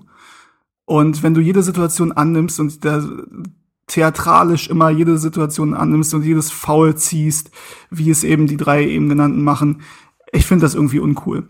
Ähm, und deswegen finde ich es cool, dass er das da nicht gemacht hat. Wenn es vielleicht im Pokalfinale ist, ähm, denke ich da vielleicht auch anders drüber. Hm. Aber da kommen wir ja eh nicht hin. Insofern ist ja alles gut. Ähm, aber ich fand übrigens, den hätte er vielleicht direkt machen sollen und nicht auf ja oder so. oder so ja. Ähm, aber ja ähm, wie gesagt ich fand äh, das wirkte sehr viel griffiger was Hertha in der ersten Halbzeit gemacht hat. Das System hat man hat gemerkt, dass die Mannschaft sich darin wohler drin fühlt, auch wenn trotzdem Darida und Piontek nicht in ihren ursprünglichsten Rollen jetzt vielleicht zu sehen waren, hat dieses Korsett, was die Mannschaft hatte, einfach deutlich besser gepasst. Und ähm, man hat es trotzdem nicht komplett geschafft, jetzt Freiburg vom eigenen Tor abzuhalten. Es gab Chancen für die, was aber auch, glaube ich, darin liegt, dass Freiburg eben keine wirklichen ähm, personellen, ja, also Probleme hat. Also ich habe auch auf die Bank geguckt, das ist das ist deren Kader so, die sind, glaube ich, komplett drin. Die hatten jetzt auch ein paar ordentliche Spiele, waren also im Rhythmus. Ähm, und Hertha hat die personellen Probleme, hat jetzt sogar den Abwehrchef eben nicht auf dem Feld gehabt und dann fallen, fallen Dinge vielleicht ein bisschen schwerer. Auch wenn ich fand, da greife ich jetzt mal vor, dass Niklas Stark es insgesamt ordentlich gemacht hat. Das Mit ist mir auch so Startelf-Einsatz nach langer Zeit und nach auch dem ja, wie ich finde, halt holprigen Spiel gegen Frankfurt, mhm. war das vollkommen in Ordnung. Würde ich also, genauso sehen. Da ja. darf, darf man auch nicht zu hart an die Sache rangehen. Ähm, ein paar Spieler haben jetzt gerade einen Stempel weg. Ich werde auch noch über Meier sprechen. Aber stark finde ich, das war zufriedenstellend. Ja, äh, würde ich ganz genauso sehen. Wir müssen noch über eine Szene reden in der ersten Halbzeit, in der 35. Minute, so roundabout. Äh, mhm. Ja, war das eine Ecke oder war das eine Flanke? Ich weiß es jetzt gerade nicht mehr genau. Auf jeden Fall kommt der Ball hoch in den Strafraum ja. und ähm, ich glaube, es war tatsächlich sogar eine Ecke. Und äh, Ibišević will den ja vermutlich annehmen, ablegen, was auch immer. Er steckt auf jeden Fall nicht hoch und ähm, ich glaube, Heinz, heißt der Heinz, ja, ne? Mhm. Ähm, ja, also für mich haut der dem ganz klar mit den Ellbogen, mit der flachen Seite halt irgendwie in den, äh, in den Nacken und bringt ihn mhm. so zu Fall. Also wirklich nicht, dass man sagt, okay, das war jetzt irgendwie ein Zweikampf und er hat sich irgendwie durchgesetzt, sondern er hat ihn einfach wirklich am Annehmen des Balls oder am Weiterleiten des Balls gehindert. Und Ibišević fällt zu Boden. Für, also aus meiner Sicht ist es ein auch nicht, auch nicht theatralisch, finde ich. Nee, also überhaupt auch nicht, nicht. so, dass Ibišević da mehr draus macht, als es ist. Nee, er hat da nicht ähm, geschrien oder was auch immer, sondern ist einfach äh, zu Boden gegangen. Und ähm, ey, also boah, keine Ahnung, ich meine, wir haben da schon öfter drüber gesprochen, dass Ibišević wirklich keine einfache Rolle bei Schiedsrichtern hat und dass auch, dass das sicherlich auch ein Stück weit selbst verschuldet ist aufgrund seiner Art. Ähm, aber dieser Ibišević-Bias, sage ich mal, der den kannst du fast nicht wegdiskutieren in der Szene. Also sorry, das ist ein Elfmeter. Also ich weiß halt nicht, also warum, mir soll mal halt jemand erklären, warum das kein Elfmeter ist und warum das auch keine klare Fehlentscheidung sein soll. Also von mir aus sieht das Stieler nicht, aber ähm, ja, der steht, der steht so gut, der, der, der, hat, der hat alles gesehen, der hat das sofort bewertet. Ja, äh, also ich, sorry, also ich, ich, ich verstehe es nicht, ähm, weil was ist denn dann ein Elfmeter? Also muss er erst mehr draus machen, als es ist. Ja, also so. ich verstehe es mhm. auch absolut nicht. Oder es muss halt jemand anderes da stehen außer Ibisevic. Entweder Eben. oder jemand anders außer Stieler. Keine Oder Ahnung. So, ja. Aber, Aber wobei äh, Ibisevic das Problem mit mehreren Schiedsrichtern hat. Eben. Äh, ja, wegen sage ich ja, es ist nicht unverschuldet ein Stück weit, dass er dass er ja. Image gelitten hat, aber auch wenn man jemanden nicht sympathisch findet, muss sollte man ihn fair bewerten eigentlich. Richtig. Ähm, das ja. verlangt man ja eben auch von einem sogenannten unparteiischen. Eben, und dafür ist er ja ähm, Schiedsrichter dass er die Situation Eben. bewertet und jetzt nicht ausschließlich, ähm, was der Typ sonst schon gemacht hat. Ja, also wenn, so, wenn und ich finde auch zur Halbzeit gab es schon richtig, also gab es schon einige Hertaner, die auch zu Stieler gegangen sind, weil sie gesagt haben, also man hat es nicht gehört, aber man konnte man kann es ja von der Körpersprache ablesen, die waren jetzt mit einigen Szenen nicht ganz zufrieden. Also auch äh, Piontek hat ähm, viel abgepfiffen bekommen, beziehungsweise ähm, Dinge nicht für ihn gepfiffen bekommen, wo man auch hätte diskutieren können. Also auch da finde ich äh, Zweikampf äh, fragwürdig pro Freiburg oft entschieden. Und da gab es auch Klärungsbedarf und ähm, wir werden ja gleich zu der Szene kommen, ähm, mhm. äh, zu dem vermeintlichen 1 zu 0. Auch da, boah, also ich weiß nicht, ja, ja, dann äh, starten wir doch da mal rein. Ähm, zweite Hälfte, 51. Minute, Luke Bacchio mit einem, also es ist ein Konter. Ähm, ich glaube, Darida trägt den Ball nach vorne, wenn ich mich nicht. Nee, Quatsch, Toro Nariga, ne? Ja. Ähm, trägt den Ball nach vorne und äh, vorangegangen der ganzen Situation äh, war ein Zweikampf zwischen Darida und Schmid ähm, wo Darida den Ball erobert und äh, ja, Luke Bacchio schließt wahnsinnig gut ab, haut den Ball oben links in die Ecke rein. Äh, eigentlich, ja, Marke Traumtor mehr oder weniger.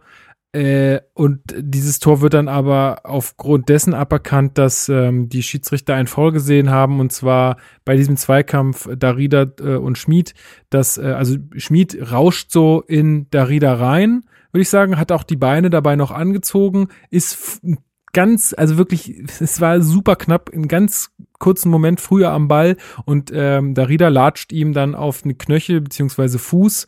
Äh, Schmied schreit, ähm, schmerzverzerrt, was man ihm, glaube ich, auch nicht absprechen kann, weil sowas tut einfach verdammt weh.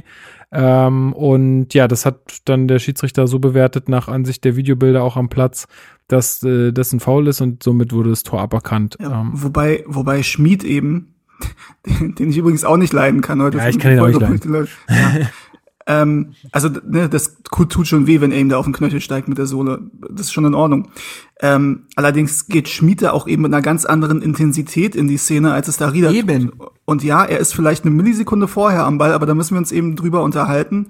Ist das das einzige Kriterium, dass du irgendwie eine Millisekunde vorher am Ball bist? Aber das kannst du ja auch reingehen in den Gegner, wie ja. du willst. Im Endeffekt, solange du nur eine Millisekunde vor ihm den Ball spielst, ist im Endeffekt alles okay. Ja, ich glaube, das ist halt das genau, ist genau, genau die das. Sache, die man entscheiden muss. Und das ist ja auch jedes Mal, was ich sage, wenn die Spieler von hinten angegrätscht kommen und den Ball wegspitzeln, den Gegner dabei aber wahnsinnig krass legen und dann sagt so, jo, ja, Ball gespielt oh, Ball gespielt, kann man so, voll in Ordnung, wo ich mir immer denke, ja, aber du hast ihm halt danach auch noch die Beine gebrochen. Also, das, wenn man das, äh, wenn man das so, wenn man sagt, okay, das ist, dann ist dieses einzige Kriterium ist, wer ist früher am Ball, dann ist es korrekt entschieden. Wenn man aber sagt, ähm, das Kriterium ist okay, mit welcher Intensität oder mit welchem, mit welcher Fahrlässigkeit gehen die Spieler da in den Zweikampf, dann ist es vielleicht umgedreht. Ja, weil ich würde schon sagen, also er ist ich, früher am Ball und äh, Darida latscht ihm auf den Fuß, dann ist es ein Foul von, von Darida. Ja, und dann genau. muss man also das man auch kann ja nicht wegdiskutieren. Man kann ja nicht wegdiskutieren, dass Darida ihm da auf, aufs Bein steigt, aber wer mit so einer Intensität überhart in diesen Zweikampf rein äh, sprintet und dann grätscht und äh, quasi Darida entgegenschlittert, da ist auch die Frage, wenn Darida noch den Ball haben will, wo soll er denn hin? Ja, also aber ist, das natürlich ist das unglücklich. Aber ist das nicht, das, Was? das ist doch das normale Vorgehen auf dem Platz, dass du in die Gegner reinrauscht ohne äh, Rücksicht auf Verlust. Naja, gut, aber dann kannst du dich auch, also sorry, aber dann kannst du dich auch äh, auf gut Deutsch nicht, darfst dich nicht wundern, wenn dir da jemand leider aufs Bein steigt, weil er sich nicht in Luft auflösen kann und auch zum Ball will. So. Gut, das ist halt also, der Vorteil, den er hat in dem Moment, wenn er früher am Ball ist. Das ist, wenn er den ja, Ball nicht getroffen hätte, wäre das ja, wäre das ja Quatsch gewesen. Dann wäre es ja nicht so doch, gewesen. Aber, aber das, das ist doch, also es entspricht, also es widerspricht doch jeder Logik. Also natürlich kannst du das klinisch so bewerten, er steigt ihm aufs Bein, dementsprechend faul, aber ich finde, das ist einfach zu. Nee, ähm, die, die, die weitere, die weitere Voraussetzung, dass es ein Foul ist, ist ja, dass er den Ball berührt oder dass er den Ball spielt und das hat er getan. Und er hat halt äh, nur den Ball gespielt, weil er halt diese Intensität an den Tag legt. Der wäre ja so, ohne, ohne, die, ohne diese Intensität wäre er gar nicht an den Ball gekommen. Ja. So, und dann finde ich, nimmt er da auch in Kauf, Darida Notfallzeit wegzuräumen. So, wenn Darida auch anders in den Zweikampf geht. Also, ja, wenn, wenn Darida sich nicht. vielleicht, also, wenn Darida sich also vielleicht hingeschmissen hätte und geschrien hätte, dann hätte der Schiedsrichter auch, hätte, dann ist auch wieder diese Grauzone. Okay, er hat zwar den Ball gespielt, aber hat halt auch äh, Darida abgeräumt. Ähm, dann hätte es auch genauso gut andersrum gehen können. Was ich dann eine große Frechheit fand, war, war dass ähm, Darida auch noch dafür Karte, Geld ja. sieht, gelb sieht. Also klar, also sowas, Wahnsinn. Sowas wird, sorry, aber das wird gegeben, aber ich nehme Tor zurück und das ist eine Situation, Alter, das war weder Absicht noch in irgendeiner Art und Weise hätte ähm, Darida irgendeine Chance gehabt, da ähm, zurückzuziehen. Ähm, und wie, wie ihr schon richtig gesagt habt, dass die Intensität kommt definitiv von Schmied aus. Insofern da mir noch Geld zu geben, das fand ich auch echt ein bisschen drüber und ja, also ja, haben wir ja schon drüber geredet. Das ist halt so ein bisschen. Also, und deswegen halte ich das für eine absolute, also absolute Fehlentscheidung kannst du ja wahrscheinlich nicht sagen, weil laut Regelwerk, bla bla bla, äh, kann man das am Ende, dann wird es am Ende irgendwie erklärt sich, die DFR erklärt, glaube ich, mittlerweile äh, auch äh, Videoschiedsrichterentscheidungen und so weiter auf deren Website zu jedem Spieltag, dann wird das genauso da drin stehen, Darida trifft ihn, deswegen richtige Entscheidung, aber ich finde, das kannst du so losgelöst nicht betrachten. Und dementsprechend finde ich, wurde Hertha da um ein reguläres Tor gebracht. Ja, es ist halt die Nachdem weniger es schon Elfmeter nicht gegeben hatte. Und das resultiert halt dann in einem wahnsinnig unglücklichen Spielverlauf, äh, welchen man ja auch schon gegen Frankfurt hatte. Aber ich glaube, es ist die weniger anfechtbare Entscheidung, weil wenn es andersrum gewesen ja. wäre, wenn man jetzt gesagt hätte, okay, also das ist kein Foul, weil Schmied mit einer zu hohen Intensität in Darida geht, äh, dann also ich glaube, das ist weniger, weniger erhaltbar aus meiner Sicht, äh, weil, also er hat auch die Beine noch angezogen, er ist ja nicht mit offener Sohle rein oder so. Also, pff, ja, ist eine schwierige Kiste. Letztendlich, ähm, wie gesagt, wenn man sagt, okay, es ist ähm, der, das, was ähm, entscheidend ist, ist, dass er früher am Ball ist, dann ist es richtig entschieden. Äh, geärgert hat es mich natürlich trotzdem, beziehungsweise, was heißt geärgert? Ich habe es ja gar nicht live gesehen. Ich glaube, ich wäre hätte getobt, wenn ich es live gesehen hätte. Könnte man dann abgesehen davon noch sagen, ähm, dass man sich auch darüber unterhalten kann, ob das jetzt direkt eine Torentstehung war und ob man somit dieses Tor überhaupt zurücknehmen muss? Weil ich erinnere mich an andere Szenen, ich glaube, es war auch mal bei Hertha gegen Köln, aber schon ein bisschen her, da war der VR noch relativ neu. Ähm, da hat Ibisevic relativ Damals, als er noch 1-0 fehlerhaft war. nicht mehr so wie jetzt, weil den Fußball gerechter und besser macht.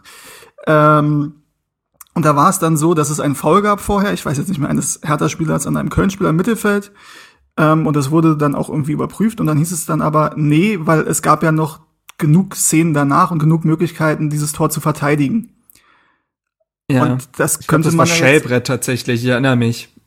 das das kann jetzt sein, dann, ja. ich, wieder im Kopf. Mhm. Und das könnte man jetzt auch sagen, weil es war ja keine Szene, dass der Ball von dieser Aktion irgendwie zu Meier war es, glaube ich, der den Ball bekommt. Aber es war ja nicht so, dass Meier dann frei durch ist und ähm, den Ball reinschiebt. Dann kann man sagen, okay, das ist definitiv direkt Ja, äh, in Bezug das, auf die das, Torentstehung. da, da bin ich Also nicht ich weiß nicht, wie da die. Regel ist, aber ich finde, das ist halt, es fühlt sich irgendwie nicht richtig an, aufgrund dieser Szene das Tor nicht zu geben. Ähm, nun sehe ich das vielleicht auch nicht aus ganz ration oder aus ganz neutraler Ebene. Ähm, kann mir aber schon vorstellen, dass ich das auch bei einem Spiel, wo ich jetzt nicht Fan eines Vereins bin, sage, das ist schon hart, dieses Tor wegen dieser Szene zurückzunehmen. Ja gut, also ich würde schon sagen, dass es, äh, dass das die, den ganze, den ganzen Konter eingeleitet hat, ohne den das Tor gar nicht zustande gekommen wäre. Also ich finde, ja, also will da jetzt auch nicht aber irgendwie die zu ja. vernünftige Stimme einnehmen, aber also ich konnte jetzt im Nachhinein mit äh, sehr weniger, sehr viel weniger Emotionen konnte ich das jetzt irgendwie annehmen. Also es war natürlich ärgerlich, aber ich konnte das so, wie es jetzt passiert ist, annehmen. Ja, naja. Apropos Geht so. unglücklich. Apropos unglücklich, 61. Minute, ne? Oh. Ey, ganz ehrlich, vor dem Spiel, ne, äh, habe ich was gekocht und habe eine herunterfallende Reibe versucht aufzufangen. Das ist, Ähm, äh, auch meine Hand- unglücklich. Ganz kurz, Meine- was hast ja, du meine gekocht? Hand, äh, Curry. Geil. Was hast du gerieben? Ja. Nee, ich habe Parmesankäse. Ähm, Ingwer. nee, nee, genau. Äh, nee, nee, ich hab, nee, die stand halt auf der Spüle und die ist halt neben Ach so, dem Ofen okay. und dann ist die ist dabei runtergefallen und ich wollte die auffangen und naja, man sieht's halt immer noch. Da wusste ich schon, das ist ein gebrauchter Tag. So. Und das hat sich dann auch durch dieses Spiel gezogen. Da hast und, du gedacht, äh, das ist ein gebrauchter Tag? Na gut, okay. Fallen dir die einfach nur Narrativ runter, hier reinbauen. So macht man das. Äh, das muss ich, muss ich überlegen, ich weiß es nicht genau. Ähm, aber ja, 61. Minute. Ähm, Freistoß. Ähm, auch da in der Entstehung finde ich es interessant, dass eben diese Entstehung, das Foul, nicht eine Wiederholung bekommen hat. Also laut Fand ich- unserem, unserem Kollegen von Hertha Base Marcel äh, war wohl in der Sportschau sehr gut zu sehen, dass ähm, stark wir, wir, wir werden Ich rede auch von der Live-Übertragung. Also ja ich ja hab Sport ja ja ach so ja ja Entschuldige dann sag erst mal zu Ende Naja, nee, also äh, mir ist da jetzt eigentlich, ich fand es halt interessant, aber äh, du hattest ja dann die Szene noch in die WhatsApp-Gruppe gepostet, nachdem du das Spiel ja nochmal in Real Life geguckt hast.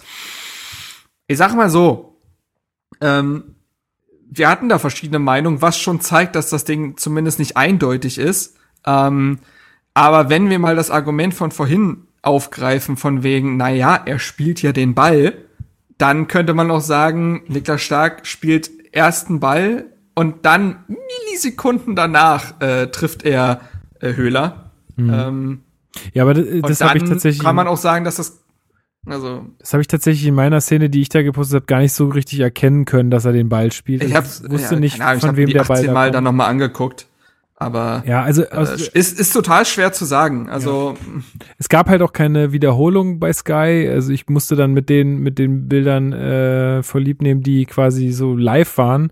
Äh, in der Sportschau hat man wohl mehr gesehen. Sportschau kann man leider auch nicht äh, nachträglich irgendwo sehen wegen Rechten und bla bla bla. Äh, wenn die Szene noch mal jemand hat, dann gerne äh, mal uns zukommen lassen, weil das würde mich wirklich interessieren, ob das wirklich ein Foul von Stark war. Ich weiß gar nicht mehr, wer sein Gegenspieler. Ah ja, Höhler, genau. Ähm, äh, ob das wirklich da ein Foul an Höhler war. Der schreit auf jeden Fall auch, als ob er gerade aufgespießt wird. Äh, was ja auch manchmal so ein Indiz ist, ja. Also bei so einer, bei so einer Geschichte muss man da so schreien? Ich weiß es nicht. Das ist ja meistens auch so ein bisschen, um anzuzeigen, Schiedsrichter, der hat mich ganz doll getroffen. Ähm, hm. Ja. Es ist halt so drin und ich befürchte, wären wir Profifußballer, würden wir es alle nicht anders machen. Mag ja weil sein. es halt belohnt wird, aber trotzdem ist halt echt uncool. Genau, mag ja sein, aber es ist ja meistens auch, wenn, wenn, wenn der mich wirklich trifft, dann brauche ich auch nicht schreien. So, mhm. also, ne? Also, so ist das gemeint. Ähm, Oder du wirst halt echt böse getroffen, aber es war ja nicht der Fall. Genau. Ähm, gut, wir werden es jetzt, äh, der Freistoß auf jeden Fall gegeben worden und Grifo nimmt sich ein Herz, äh, schießt und ähm, ja, schießt schon in die Ecke der Mauer, ähm, aber man kann wirklich sagen, dass Jahrstein den hätte, glaube ich, halten sollen müssen der ist lang genug, der Ball ist lang genug unterwegs, aus mein, zu, äh, für meine Begriffe. Was ich aber auch äh, schlecht fand, war, äh, wer stand denn da ganz rechts in der Mauer vom, vom Freistoßschützen aus gesehen?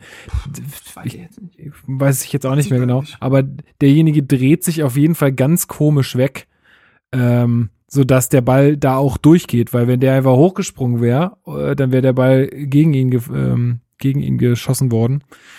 Gut, äh, ja, aber Jahrstein muss das Ding eigentlich haben. Den, ja, weiß ich nicht. Es zieht sich halt durch, ne? Zeit. Eben, ähm, das zieht sich, das zieht sich halt leider durch. Ich würde das abhaken, wäre es irgendwie die erste schwache Szene seit Ewigkeiten, aber das ist es halt eben nicht. Und äh, ist ein weiteres Indiz dafür, dass ja, also man im Sommer eventuell da eine Veränderung Aber vornehmen muss. Glaubt also. ihr, dass das vielleicht auch damit zusammenhängt, dass äh, Jahrstein selber das merkt, okay, die sitzen hier nicht mehr zu 100 Prozent auf mich. Ähm, ich krieg, also ich glaube, die Spieler kriegen ja schon mit, ob, äh, ob jetzt irgendwie langfristiger noch mit ihnen geplant wird oder nicht oder ob sich der Verein nach einem neuen äh, Kandidaten umsieht, dass, dass dann auch vielleicht mhm. so ein mhm. bisschen so eine psychische Sache eintritt, so, naja, gut, ey, pff, äh, da muss ich mich jetzt also ganz ehrlich, nicht mehr voll sind, reinhängen. Das sind so. Profis, das sind Profis, es ist sein Alltag, der ist 35 Jahre alt und bei Pekarik merkst du es auch nicht, obwohl neue Rechtsverteidiger kommen sollen. Also ja, ey, da bin ich jetzt mal ganz hart. Da bin ich jetzt mal ganz hart. Natürlich ist da jeder unterschiedlich sensibel von mir aus, aber ähm, weiß ich nicht. Also ich hätte, wenn wenn mein. Arbeitgeber jetzt äh, weiß ich nicht, mir signalisiert, ey du, wir setzen jetzt eh nicht mehr so doll auf dich. Ich glaube, dann würde ich jetzt auch nicht mehr äh, mich äh, für jede für jedes Projekt melden und sagen, hier, ich muss, äh, gib mir mehr Arbeit, ich finde es alles super. Ähm, also kommt dann immer drauf an, welche Perspektiven ich habe, aber äh, wenn er mhm. keiner mehr hat und das auch nicht mehr sieht, dann weiß ich nicht, ob das damit sein, sein Leistungsabfall nicht vielleicht auch damit zu tun hat. Nochmal kurz zum Freischuss an sich, weil ich ihn jetzt gerade nochmal gefunden habe. Zwar in sehr schlechter Qualität, aber derjenige, der rechts in der Mauer stand, ist Luke Bacchio. Mhm. Ähm, ich würde ihm aber da gar nicht zwingend die Schuld, also was du wahrscheinlich meinst, ist, er dreht sich so ein bisschen weg. Nach innen, also in die Mauer ja, ja. rein, so. So dass ja, mehr, weiß, mehr, mehr Platz frei wird, sozusagen. Ich weiß, was du meinst. Ich stell's gleich nochmal in die Gruppe. Ähm, ich bin aber der Meinung, also er springt aber auch als einziger richtig hoch und versucht schon an den Ball zu kommen. Und selbst wenn er gerade, also wenn er sich nicht in die Mauer gedreht hätte, wäre er trotzdem, glaube ich, nicht rangekommen. Okay. Das ist, glaube ich, so ein, so ein Move zur Seite von ihm, um höher zu kommen. Äh, was man aber sagen kann, ist, die Mauer hätte man auch ein bisschen anders stellen können, ehrlich gesagt. Ähm, die steht einfach nicht gut. Okay. Die steht vom Schützen aus zu weit links und von Jahrschein aus zu weit rechts. Lukubakio ist ja der, der rechts, also am weitesten rechts ist. Mhm. Ähm, Tatsächlich, ja. weil reinzirkeln kannst du ihn links um die Mauer sehr, sehr schwer. Mhm. Das wird, mhm. das müsste eine S-Form sein, der, die Flugkurve. Und mhm. äh, wenn du sie ein bisschen weiter rechts stellst, dann wird es halt umso schwerer, die, die Kurve zu machen, beziehungsweise ist der Ball dann noch länger unterwegs und der Torhüter hat mehr Zeit. Ja, gut, vielleicht ist auch das der Grund gewesen, ja, kann natürlich sein. Ja, aber auch dann ist halt, ne, Mauerstellen ist halt Aufgabe von mhm. Jahrstein. Mhm. Ja, muss man leider so sehen. Ja. So, Grifo grüßt dann noch Pforzheim. mm. Das war ja so seltsam. Ich habe jetzt gedacht, was ist denn jetzt mit dem kaputt? Aber der hat da anscheinend in der Jugend gespielt und äh, das fand ich dann doch schon irgendwie ganz süß, dass er das macht.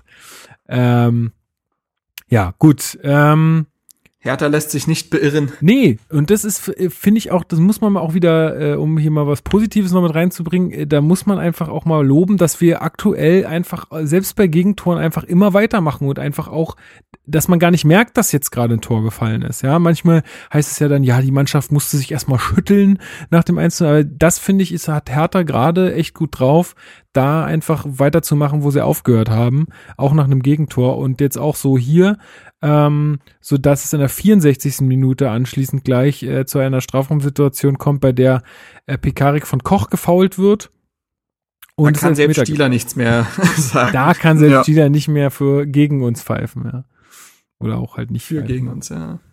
Ja, ähm, ich hätte gedacht, dass Piontek antritt, so, weil China jetzt so irgendwie der designierte Schütze zu sein. Aber Ibišević krallt sich das Ding.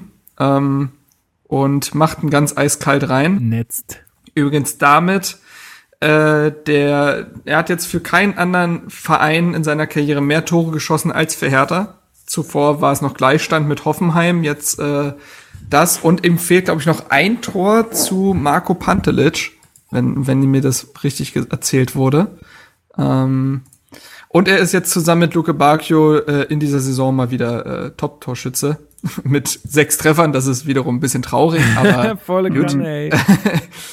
äh, naja, aber äh, ja, der alte Mann, der ist immer noch wichtig und wird ihm vielleicht noch mal Selbstvertrauen geben, weil auch er jetzt zuletzt eine also Flaute ist übertrieben, aber ihr wisst, nach dem fulminanten Start in diesen Restart der Bundesliga war er dann doch ein bisschen ruhiger geworden. Ja, ich glaube, das ja. war jetzt dann auch so ein bisschen, vielleicht äh, hat, er, hat er auch gesagt, hey, ich brauche das jetzt. Ähm, brauche mal da wieder das Adrenalin von so einem äh, von, von so einem Tor, damit ich äh, auch wieder ein bisschen besser weiterkomme, weil äh, Piontek hatte ja auch getroffen. Äh, und ja, genau, vielleicht wollte Aber ja, ist tatsächlich richtig. Macht, äh, macht äh, er noch ein Tor, hat er Marco Pantelic eingeholt. Zwar mit äh, 20 Spielen mehr, aber das ist trotzdem eine Marke. Ist Na, da muss er sich aber ranhalten. Zehnt, zehntbester Torschütze der Hertha-Historie in der Bundesliga. Muss er sich ranhalten. Zwei Spiele noch. Ähm, ja. Weil vermutlich ja, geht's ja nicht weiter, aber wer weiß, mal, wer weiß. Wer weiß, ja. Who knows? Wer weiß. Ja. Äh, genau, also dann steht's eins zu eins uh, und ich fand auch, dass nach dem eins zu eins Hertha die spielbestimmende Mannschaft war. Also da gab's noch ein paar Aktionen. Also Darida ähm, hatte noch, glaube ich, eine gute Möglichkeit in der 69. Minute. Ähm, es gab diesen Distanzschuss Schuss von Grujic in der 69. Der war jetzt nicht mhm. unglaublich gefährlich, aber das hat mich in dem Spiel auch gestört, dass Hertha es oft das war so ein bisschen Dardai-mäßig, sie wollten den Ball ins Tor tragen. Also sie standen ganz oft vor dem Freiburger 16er und dann kam aber dieser letzte Pass, der halt, weil Freiburg dann eben eine Viererkette da hat, halt abgeprallt ist und der Angriff ist verpufft. Es hat sich viel zu selten jemand mal getraut, äh, einfach abzuziehen und der Schuss war auch gar nicht so verkehrt. Also, ähm, und wie gesagt, wir haben das schon oft gesagt, nach einem Distanzschuss kann immer was passieren. Ecke, mhm Ball wird nach vorne abgewehrt, beispielsweise als Pekarik sich gegen Hoffenheim damals irgendwie ein Herz genommen hatte und der Anschluss, also der, in, in der Anschlussaktion das Tor fällt. So, und das fand ich, war ein bisschen äh, zu äh, verkopft. Ähm, aber ja, gut, äh, ich meine, wir müssen ja, glaube ich, dann auch schon zur 71. Minute kommen, weil das nächste Tor wartete ja nicht lang auf, lange auf sich. Tatsächlich. Und zwar ja. hat Jahrstein den Ball und eigentlich ist es eine Situation, da der schlägt den Ball nach vorne und das ist alles easy und alles geht seinen Gang. Aber er spielt ein schon sehr scharfen Pass auf Darida, der auch nicht ganz auf dem Boden bleibt, sondern der so ein bisschen hoppelt. Ähm, Darida, der dann als Hauptschuldiger ausgemacht wird von allen Medien äh, anschließend, äh, ja, mhm. vertendet den Ball äh, und Nils Petersen kriegt, äh, kriegt diesen und netzt dann ein. Äh, in ja, Stürmermanier. Mhm, ja. Also und dann haben alle oh, gesagt, ja, da eine, Darida äh, mit, äh, mit dem Fe Fehler der Ballverarbeitung und äh, du hattest es da aber auf Twitter auch eine ganz gute Ansicht gepostet, warum Jahrstein diesen Pass auf Darida niemals spielen darf. Das irgendwie interessant ist, sich in den letzten Wochen gab es keine größere Diskussion als bei dieser Szene. Da haben Leute aber Meinung zu. Also da äh, Warum? war irgendwie wild. Also weiß ich nicht. Das, es gibt eben die zwei Lager. Es gibt die, die sagen, ey, so schlimm war der Ball von Jahrstein gar nicht und den spielt er oft und äh, den muss Darida als Bundesligaspieler besser verarbeiten. Ja, aber dann kriegt und er den direkt klar zurück. Kann man darüber, da kann man, da kann, entsteht so genau und das draus. ist nämlich für mich auch so ein Punkt. Es also die Leute äh, wollen halt erzählen, dass äh, also ich will jetzt nicht despektierlich der Meinung gegenüber sein, aber deren Meinung ist, dass Darida, wenn er den richtig annimmt, kann er sich aufdrehen und hat ganz viel Wiese vor sich. Das sehe ich nicht so. Ähm, und äh, gut, und das lässt sich drüber diskutieren, aber ich glaube nämlich auch, das Einzige, was passieren würde, ist, dass Darida den Ball zurückspielt und dann wird Jahrstein angelaufen und dann, Ja. Und dann spielt er halt doch trotzdem den langen gewonnen. Hafer. Ja. Also was hast du gewonnen? Und äh, in der Grafik, die ich da halt gepostet habe, äh, könnt ihr auf Twitter nachvollziehen, ähm, siehst du halt, dass Darida ja auch keine Augen im Hinterkopf hat. Freiburg schon darauf spekuliert, diese Pressingfalle ansetzt und das muss Jahrstein einfach erkennen. Also sorry, das ist das ist der ist 35 Jahre alt, das ist ein erfahrener Keeper. So eine Situation muss der schon öfter gesehen haben in seiner Karriere.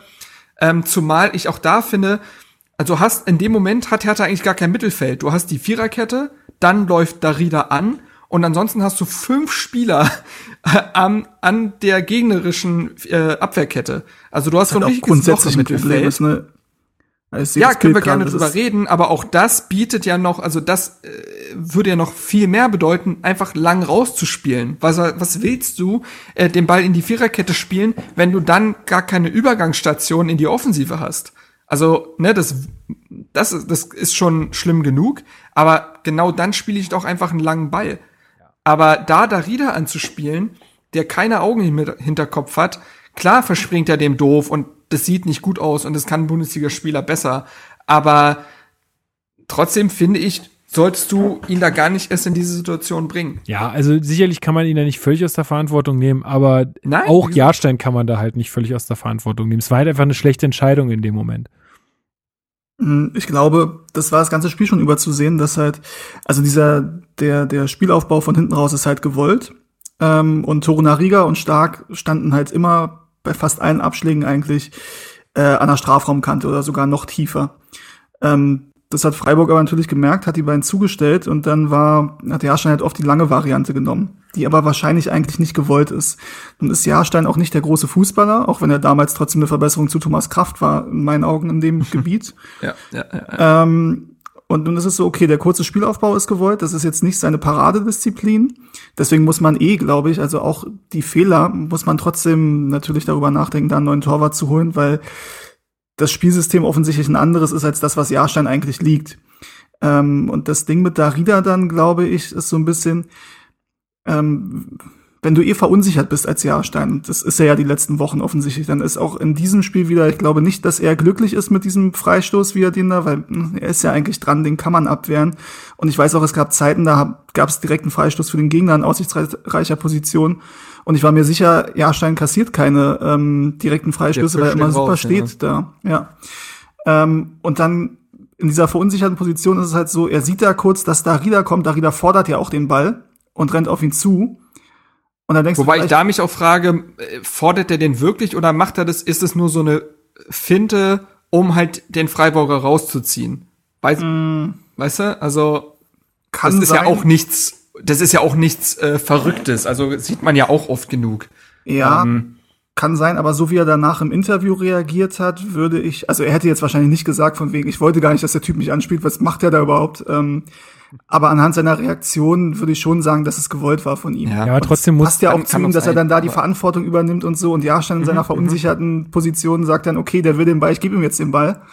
Ähm, Ja, genau, aber er, eigentlich muss er die bessere Übersicht haben, weil er hat das Feld Ja, vor das sich. stimmt, Und ja. ähm, eigentlich muss er dann entscheiden, Genau, nee, so. sorry, du kriegst den nicht. Also jeder Spieler will irgendwie die Ball haben. In den Freiburg will auch den Ball haben. Ja. Aber Und ähm, boah, ähm, und äh, es war halt so bitter, weil ich hatte auch in diesen, also das Tor ist ja relativ schnell nach dem Ausgleich gefallen, aber trotzdem war ich in diesen ersten Aktionen nach dem Ausgleich das Gefühl, krass, jetzt hat Hertha das Momentum.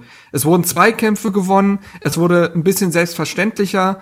Ähm, ich dachte mir so, jetzt kannst du das Spiel an dich reißen. Jetzt hast du irgendwie, wie gesagt, das Momentum so auf deiner Seite und dann so einen Gegentreffer zu kassieren, ist halt maximal bitter.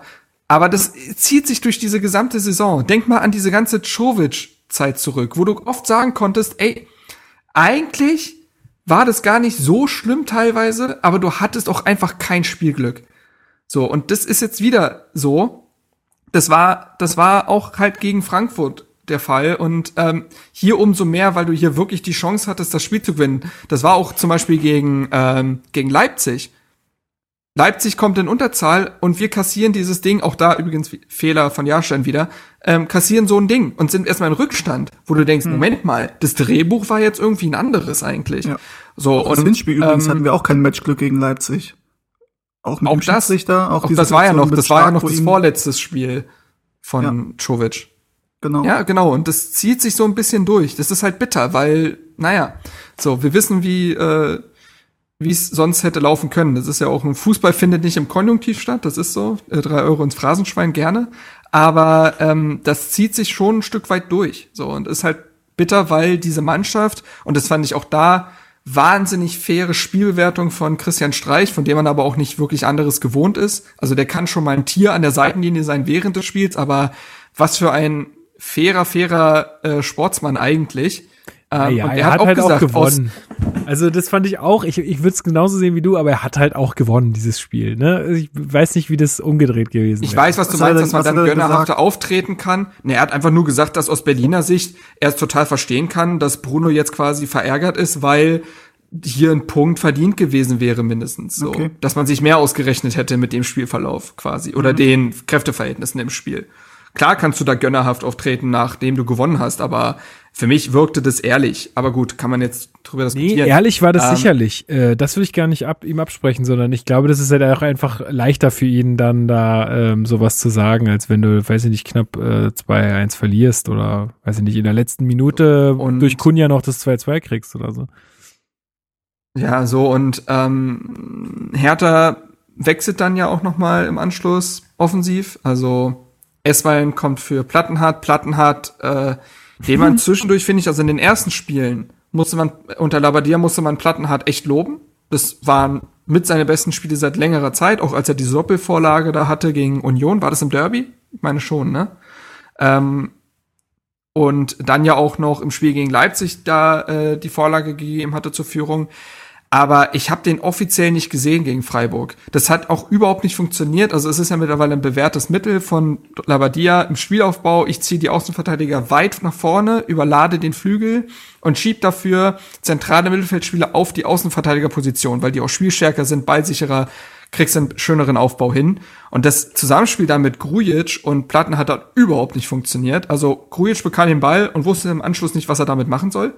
Ähm, Aber lass uns den mal ja, noch für ein halbes Jahr ausleihen. Äh, für, für ein Jahr, bitte. Das wäre, glaube ich. Ja, da können wir gleich noch zu kommen. Können wir gleich noch zu kommen. Ähm, also auf jeden Fall kommt dann auch wieder Esswein rein. Auch da wieder kannst du drüber diskutieren, aber nun gut, müßig. Ähm, und Kunja kommt für Grujic in der 83. Ähm, wie gesagt, bei Kunja ist aktuell einfach nicht mehr drin. Du musst es, musst ihn schon wie ein rohes Ei eigentlich Aber behandeln. Wahnsinn, was der gleich ähm, wieder für, für eine Dynamik ins Spiel eine Präsenz hat. Ne? Das ist so ja. krass. Also da Weil auch gegen kommt Frankfurt so eine Aktion, hatte er sein Solo, was wir jetzt nicht erwähnt haben, was so, schon wieder Wahnsinn war. Und dann denkst du dir, ey, ich, der und ich will jetzt keine gewissen Namen nennen, aber er und gewisse andere Spieler am Kader, die spielen zwei unterschiedliche Sportarten. Also mhm. ähm, das ist äh, eine ganz andere Qualität und Präsenz, die da reinkommt.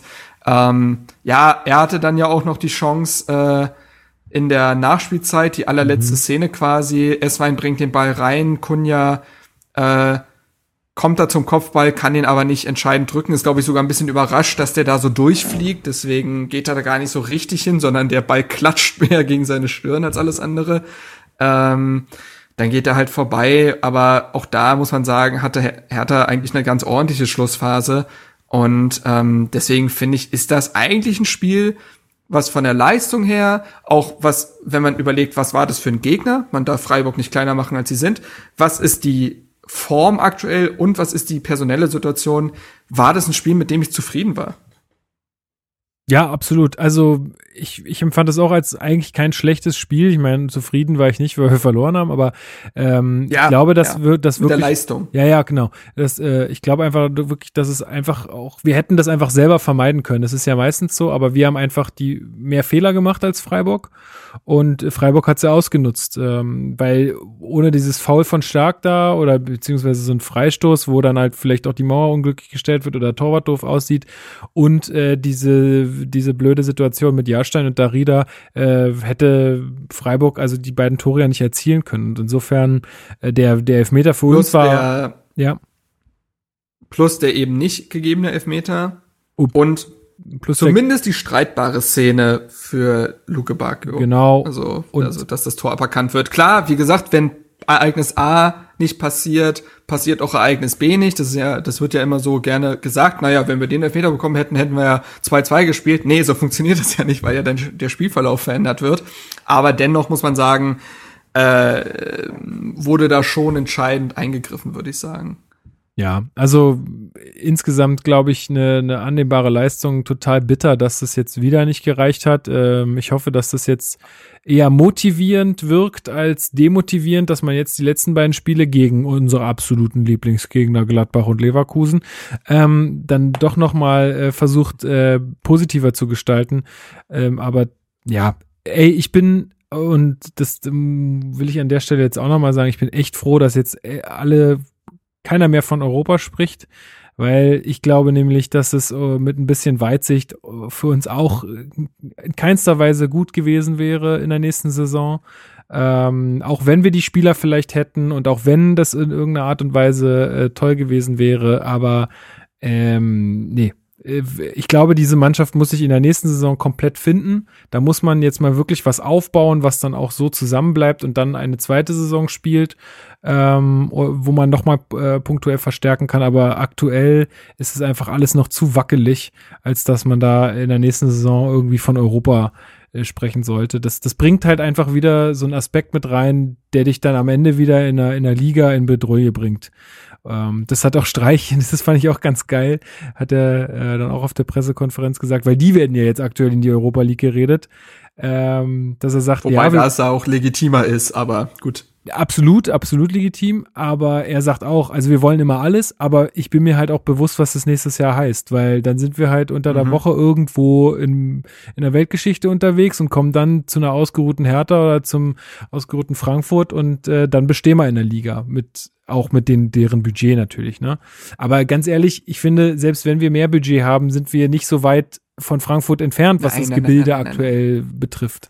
Deswegen, also ich, ich sehe das ganz positiv, dass wir jetzt diese Saison hoffentlich ohne Abstiegssorgen rumbringen, jetzt da richtig was aufbauen können mit richtig viel Kohle. Kommen wir auch gleich noch zu. Und dann äh, uns vielleicht äh, mal einen Sockel schaffen, der uns dann auch äh, nach Europa trägt und dann vielleicht auch über so eine Europa League-Saison hinaus äh, nicht wieder in Abstiegssorgen bringt. So. Und das anders denkt Labadia ja auch nicht. Nee, also all diese Fragen, die immer Richtung Europa kamen, hat er ja damit abgeblockt zu sagen, ich bin sehr demütig, was das angeht, dass wir überhaupt hier den Abschießkampf bis zum letzten Spieltag vermieden haben. Und darum ging's ja auch. Also ähm, was mich, also was mich jetzt so ein bisschen anfrisst, ist insofern, dass es schade ist, äh, eben null Punkte aus diesen drei Spielen geholt zu haben. Also so wenig ich mit diesen äh, zehn Punkten aus den ersten vier Spielen gerechnet hätte, hätte ich jetzt gedacht, dass man null Punkte aus den Spielen gegen Freiburg und Frankfurt holt. Ähm, was nämlich auch bedeuten könnte, ist, dass man eben doch die Saison auf sowas wie Platz 13 oder 14 beendet. Und das ist irgendwie, das ist nervig einfach. Also ich finde, das nervt so. Weil so ein bitterer, also so ein Beigeschmack bleibt dann eben doch mit so Platz 10, 11, könnte ich noch leben. Alles drunter ist so ein bisschen, Mäh. Und Aber- jetzt hat man eben diese Spiele gegen Leverkusen und Gladbach. Das wird eher schwierig, auch wenn ich nicht sage, dass man chancenlos sein wird, um Gottes Willen. Die Mannschaft kann wieder überraschen und hat auch gegen die Top-Teams jetzt ja auch gezeigt, dass es funktionieren kann. Ähm, und auch wenn das am Ende keine großen Konsequenzen haben wird, auch finanziell nicht, weil Hertha jetzt nicht mehr in der finanziellen Situation ist zu sagen, oh, aber Platz z- 11 bringt uns noch zwei Millionen mehr Fernsehgelder. Ähm, dann, ja, weiß ich trotzdem nicht, das ist schon so ein Nachgeschmack, der irgendwie bleibt. Ähm, ja, Ja, Aber- zumal ist ja auch so ein bisschen so dann die die Emotion und der Ausgang, mit dem du dann auch in die Sommerpause, wie Ja, lange genau, sie auch genau. immer sein wird, und in die neue Saison gehst quasi. Ähm, und wenn du jetzt wieder einen schlechten Saisonabschluss hattest, wie du den gefühlt seit acht Jahren hast, äh, ist das natürlich auch wieder nicht schön. Ne? Du hattest jetzt dieses, dieses Hoch mit Labadia in den ersten vier Spielen und zehn Punkten. Und es wäre einfach schade, wenn das jetzt so komplett verpufft. Und es verpufft ja auch nicht, weil wir jetzt irgendwie komplett miserabel spielen oder weil jetzt irgendwie Labadia auf einmal nur noch Fehler macht. Es gab sondern ein es objektiv schlechtes Spiel. ja, Und selbst das hatte seine gewissen Faktoren mit Platzverweis und äh, Verletzung Shelbert. Wobei da tatsächlich würde ich auch sagen, ist vor allem halt eine schlechte Halbzeit. Die erste haben wir 1-0 geführt, war jetzt auch nicht perfekt, ja, aber okay. Kann war in Ordnung. Und gut gegen Augsburg, die zweite Halbzeit war auch wirklich nicht gut, muss man sagen. Ähm, aber trotzdem, ne, an sich ist es halt schade, wenn wir jetzt irgendwie mit einem schlechten Gefühl aus dieser Saison rausgehen, ähm, weil das halt vor ein paar Wochen noch ganz anders aussah und weil das auch, glaube ich, mal wichtig ist für die Spieler und für die Verantwortlichen für den Verein, dass man auch mal aus so einer Saison rausgeht und sagt, ey, das war jetzt echt ganz in Ordnung und jetzt können wir mal richtig angreifen nächstes Jahr. Und wir müssen nicht erst mal gucken, äh, was jetzt schon wieder schiefgelaufen ist die letzten Wochen. Ähm, was mir aber eine Sache noch zu, zu Labadia, die mir enorm gefällt, ähm, dass man wirklich merkt, wie sehr in die Niederlagen ankotzen. Mhm. Und dass er da nichts versucht zu sagen, also klar, ne, er sagt schon, wir gehen auf Wir die stehen Zahnfleisch. immer Ist ja- noch vor Union, Leute.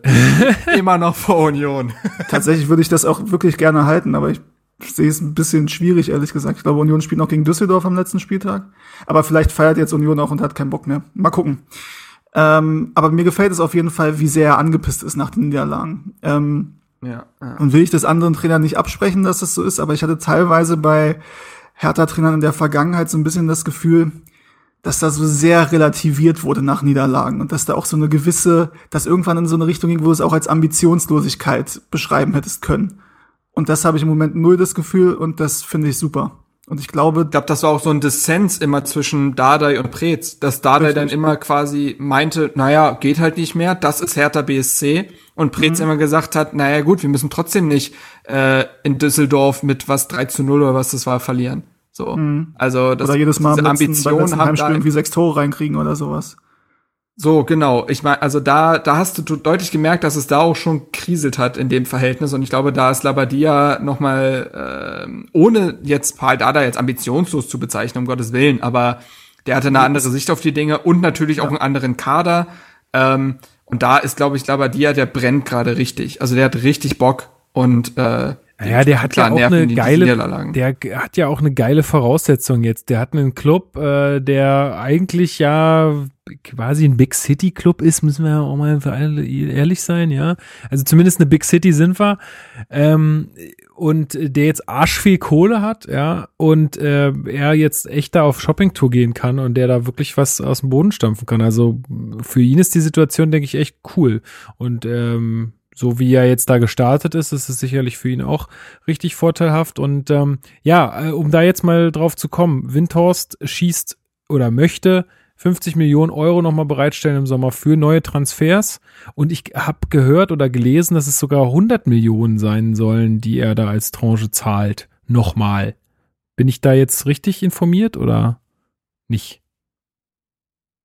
Ähm, ich bin da tatsächlich aus dem Thema äh, in den letzten ein, zwei Wochen ein bisschen raus, muss ich tatsächlich sagen. Ähm, insofern, Marc, du hast, eigenes Geld, ne? ähm, tatsächlich äh, hatte ich da jetzt nicht Zeit, mich so groß zu mit, mit befassen. Ich kann aber trotzdem, man muss ja nicht immer Ahnung von den Fakten haben, man kann ja trotzdem emotional eine Meinung haben dazu. aber vielleicht, aber vielleicht wollen wir äh, vorher die Fakten darlegen. ja. Nein, Ähm, also ich- Marc, hast du da, also was ich auf jeden Fall weiß, es wird um 10,1 Prozent aufgestockt auf 60 Prozent, ne? Genau, ja, und das dafür soll 100 Millionen. 150 Millionen entsprechen. 150 so, also die 50 sind von Ja. den 100 nochmal ausgeklammert. Ah, je, je, okay. Ja, ja, es wurde jetzt, Bewertung haben jetzt diese Berichte, Fall. dass Hertha, dass Hertha im Sommer 50 Millionen für neue Spieler investieren will. Genau. Also mit diesen 100, also dieses, dieses Geld wird ja nicht immer zu 100 Prozent in den Kader gesteckt, da geht es um Umverschuldung und dies und jenes und kann auch in, also das ist ja auch das Problem, Hertha darf das ja gar nicht machen, die sind ja nicht blöd, weil wenn Hertha irgendwann international spielt, ähm, wird's schwierig, da zu sagen, äh, da mit Financial Fairplay zu argumentieren. Das wird nämlich kompliziert. Deswegen kann gar nicht das gesamte Geld da reinfließen, weil du ja eine gewisse Bilanz halten musst, die von Investoren und so weiter bis zu, nur zu einem gewissen Grad ausgeglichen werden darf. Ähm, so. Und genau, die Bewertung ist halt, dass diese 10,1 Prozent äh, 150 Millionen Euro entsprechen. Ähm, es würde nicht bedeuten, dass äh, äh, Tenor einen weiteren Platz im Aufsichtsrat bekommt. Das würde alles gleich bleiben.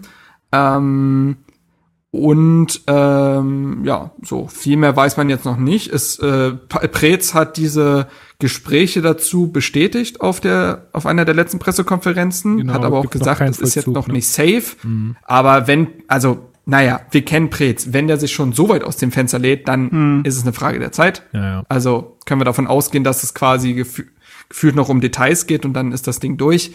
Und ähm, ist insofern natürlich auch interessant, als dass man sagen muss, dass die Corona-Pause ja allen äh, Dingen, die mit wirtschaftlichem zu tun haben, äh, natürlich schaden, also der Wirtschaft des Landes und so weiter. Und natürlich eben auch dem Fußball und den äh, Fußballvereinen und im Sommer der Markt natürlich etwas komisch aussehen wird, weil auch manche Vereine einfach nur darum bemüht sein werden, ihre Spieler zu halten, weil sie gar nicht viel Geld investieren können. Und Hertha ist dann quasi der Gewinner in dieser Krise, denn während alle anderen äh, quasi ähm, kürzer treten müssen, kann Hertha sagen, naja, wir haben sogar mehr Geld als vorher zur Verfügung. Ähm, was nicht bedeutet, dass man plötzlich einen Cristiano Ronaldo bekommt, also in Regale greifen kann, in die man vorher nicht hätte greifen können, aber eben eventuell gewisse Konkurrenten abspringen bei etwaigen Spielern, die von mehreren Vereinen beobachtet werden. Die Wahrscheinlichkeit. Das wird also insofern genau die Wahrscheinlichkeit erhöht spannender. Sommer. Ähm, ja. Genau, so. Das wird die insofern spannender Sommer. Ähm, alle anderen Details wird man erst bewerten können, wenn das Schwarz auf Weiß halt da zu stehen ist, weil Hertha sich dann ja auch ein Stück weit transparent zeigen muss. Jetzt aktuell sind es halt Gerüchte und Berichte.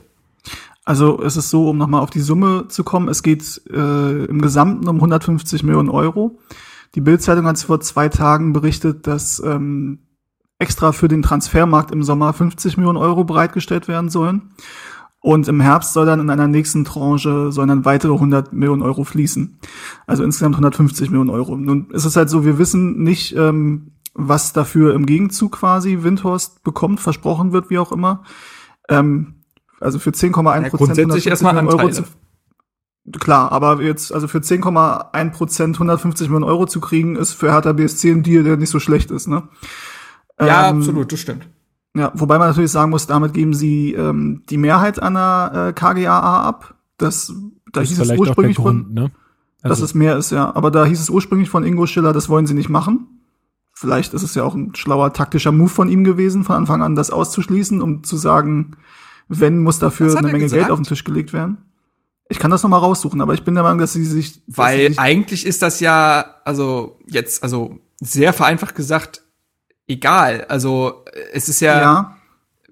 wir sprechen ja eben da von der KGGA, das ist ja diese Komplementärgesellschaft und so weiter. Genau. Das ist ja alles relativ das kompliziert. 50 plus 1 ähm, aber genau.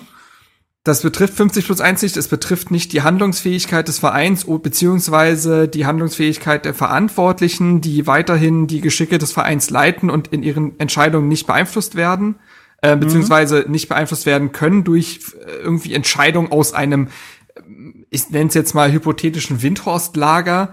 Ähm, und das wäre selbst so, wenn man 100% veräußert. Also ähm, das äh, so so habe ich es zumindest verstanden. Nun bin ich in diesen firmenrechtlichen Dingen nicht komplett fit wie andere, aber dementsprechend wäre das doch relativ konsequenzenlos für die Verantwortlichen.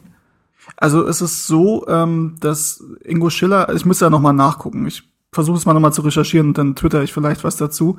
Ähm, aber als dieser Windhorst-Deal damals eingetütet wurde, war es so, dass er nochmal darauf hingewiesen hat, ähm, dass 50 plus 1 davon nicht betroffen ist, weil es eben zum einen um die KGAA geht und nicht um den EV.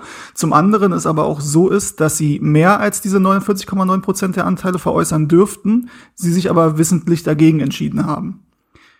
Ähm, und das, das hat sich jetzt offensichtlich geändert. Ich glaube, ja, der hat, das hat sich jetzt wollte einfach noch mehr rauspressen. Nun ist es natürlich so, kann man die Frage stellen, wieso Lars Windhorst 150 Millionen für 10 Prozent oder für gut 10 Prozent investiert. Das ist ja deutlich über dem Unternehmenswert. Ähm, und da ist eben die Frage, also zum einen mal, was eben auch angesprochen wurde, dass Hertha BSC quasi so, also alle anderen Vereine müssen sparen aktuell, oder zumindest die meisten Vereine. Und Hertha BSC kann jetzt im Endeffekt groß einkaufen gehen. Mm nun ist das eine Sache, die ich irgendwie. Macht den Verein nicht sympathischer? Richtig. Für den Rest das der Liga? ist, ja, definitiv. Das ist korrekt. Und ich habe da auch meine Bauchschmerzen mit. Auf der anderen Seite, ich kann die Verantwortlichen halt auch verstehen. Ähm, ja. Du nimmst dann, wie viel sind es? Es sind ja dann irgendwie knapp 400 Millionen, die insgesamt eingenommen wurden. Du nimmst 400 Millionen ein ähm, als Eigenkapital. Äh, 50 plus 1 wird nicht angegriffen. Du gibst keine Anteile vom EV ab und er hat vier Sitze von neun im Aufsichtsrat der KGHA. Ähm, aus, ne, aus verantwortlicher Sicht und aus Sicht von Ingo Schiller, er wäre dumm, wenn er das nicht machen würde. Es ist aber trotzdem so, dass wir auch gesehen haben im Zuge der ganzen Klinsmann-Geschichte, dass Lars Winters durchaus Interesse daran hat, da irgendwie mehr Einfluss zu gewinnen. Ähm, ich glaube, dass man bei Hertha darauf achtet und wenn bei Hertha alle zusammenstehen und es da keine Intrigen gibt oder irgendwas hinter den Kulissen läuft oder da da auch mit Beträgen gewunken werden, was ich jetzt alles nicht weiß, ne? das ist alles pure Spekulation. Aber dann kann im Endeffekt Windhorst halt nicht viel machen. Ähm, außer es gibt dann so eine Sachen wie die Klinsmann-Tagebücher, wo ja auch noch nicht geklärt ist, aus welcher Ecke das jetzt kam und wer das wirklich veröffentlicht hat. Und das, ne, also es kann ja durchaus sein, dass das auch aus dem Windhorst-Lager kam. Und da muss man halt sagen, welche Ziele verfolgt ja. er da eigentlich? Also, ja, also ich glaube, was zumindest für die Seriosität des Ganzen spricht, also von allem, was man gelesen hat, ist der Mark Korseke gar kein schlechter. So, und das stimmt. Der ist ja für diese, der, der soll ja dieses betriebswirtschaftliche Klima verbessern, soll quasi alle in ein Boot holen, hat äh, bereits Erfahrung gesammelt in der Zusammenarbeit mit Hoffenheim, mit dem FC Bayern. Ähm, und ich glaube, genau das wird seine Rolle sein, eben da keine Grabenkämpfe entstehen zu lassen oder so, weil der Mann halt äh, Unternehmer ist durch und durch. Der hat, glaube ich, auch lange für Adidas oder für Nike gearbeitet. Weiß nicht genau. Aber so, der kennt sich mit solchen Betrieben aus und äh, ich glaube, genau dafür ist er da. Ähm, der fängt Jens Lehmann direkt wieder ein. Dass er, genau, genau, so und ähm, ja, alles andere wird abzuwarten sein. Ne? Ähm, man wird sehen. Ich, ähm, ist schwer zu bewerten. Also ähm, bevor man es halt eben nicht gesehen hat. Und äh, man wird sehen, was das dann am Ende. Am Ende, man, man, also was wichtig ist zu sagen, manche haben irgendwie, ich weiß nicht, es kam irgendwie auf, dass Hertha sich jetzt quasi Tenor ausgeliefert hätte, was ja nicht stimmt. Ich glaube, das stand sogar in dem Erklärungsartikel von Marc Seligno, falls er zuhört, Grüße. Ähm, der hatte versucht, das Ganze mal so ein bisschen zu erklären mit, ob 50 plus 1 jetzt umgangen wurde und Komplementär GmbH und hä. Und da schrieb er, dass Hertha sich quasi aus, äh, quasi ausgehändigt hätte. Aber das stimmt ja nicht. Also beziehungsweise es geht darum, dass wenn Tenor die Anteile verkaufen will, sie das gefühlt auch an die ganz Schlimmen der Welt machen könnten. Ähm, aber Hertha hat ja immer noch Erstkaufsrecht, wenn ich es richtig verstanden habe. Das stimmt, aber muss man gucken, ob man so weit in die Miesen gehen kann. Aber es ist dasselbe wie mit KKA quasi. So. Das stimmt. Das ist nochmal wichtig herauszustellen. Über, ja, aber wir reden schon über ein Volumen und eine Summe, bei der ich nicht weiß, wie Hertha jemals in der Lage sein soll, das zu stemmen. Also aus Wenn man nicht Kraft genau den nächsten gleich an der Hand hat, dann ja. schwierig, ja. Ja. Ja, ich sag nur, aber es ist trotzdem faktisch anders, als manche es dargestellt haben. Ja, zumal, wie gesagt, dass das, un dass das schwierig ist, keine Frage. Ja, aber zumal Windhorst, wie gesagt, aktuell deutlich über Unternehmenswert investiert. Und da musst du erstmal jemanden finden. Ja, weil er eben daraus ja eben, aber wir reden ja eben auch von, was sagt er, über 20 Jahre soll das Ding gehen. Also, ja. der gut, hat doch Corona erfunden.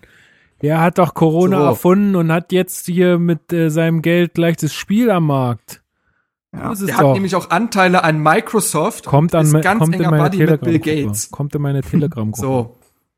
Ja, also ich muss sagen, wie gesagt, Ihr Schlafschafe, wacht auf, wacht auf.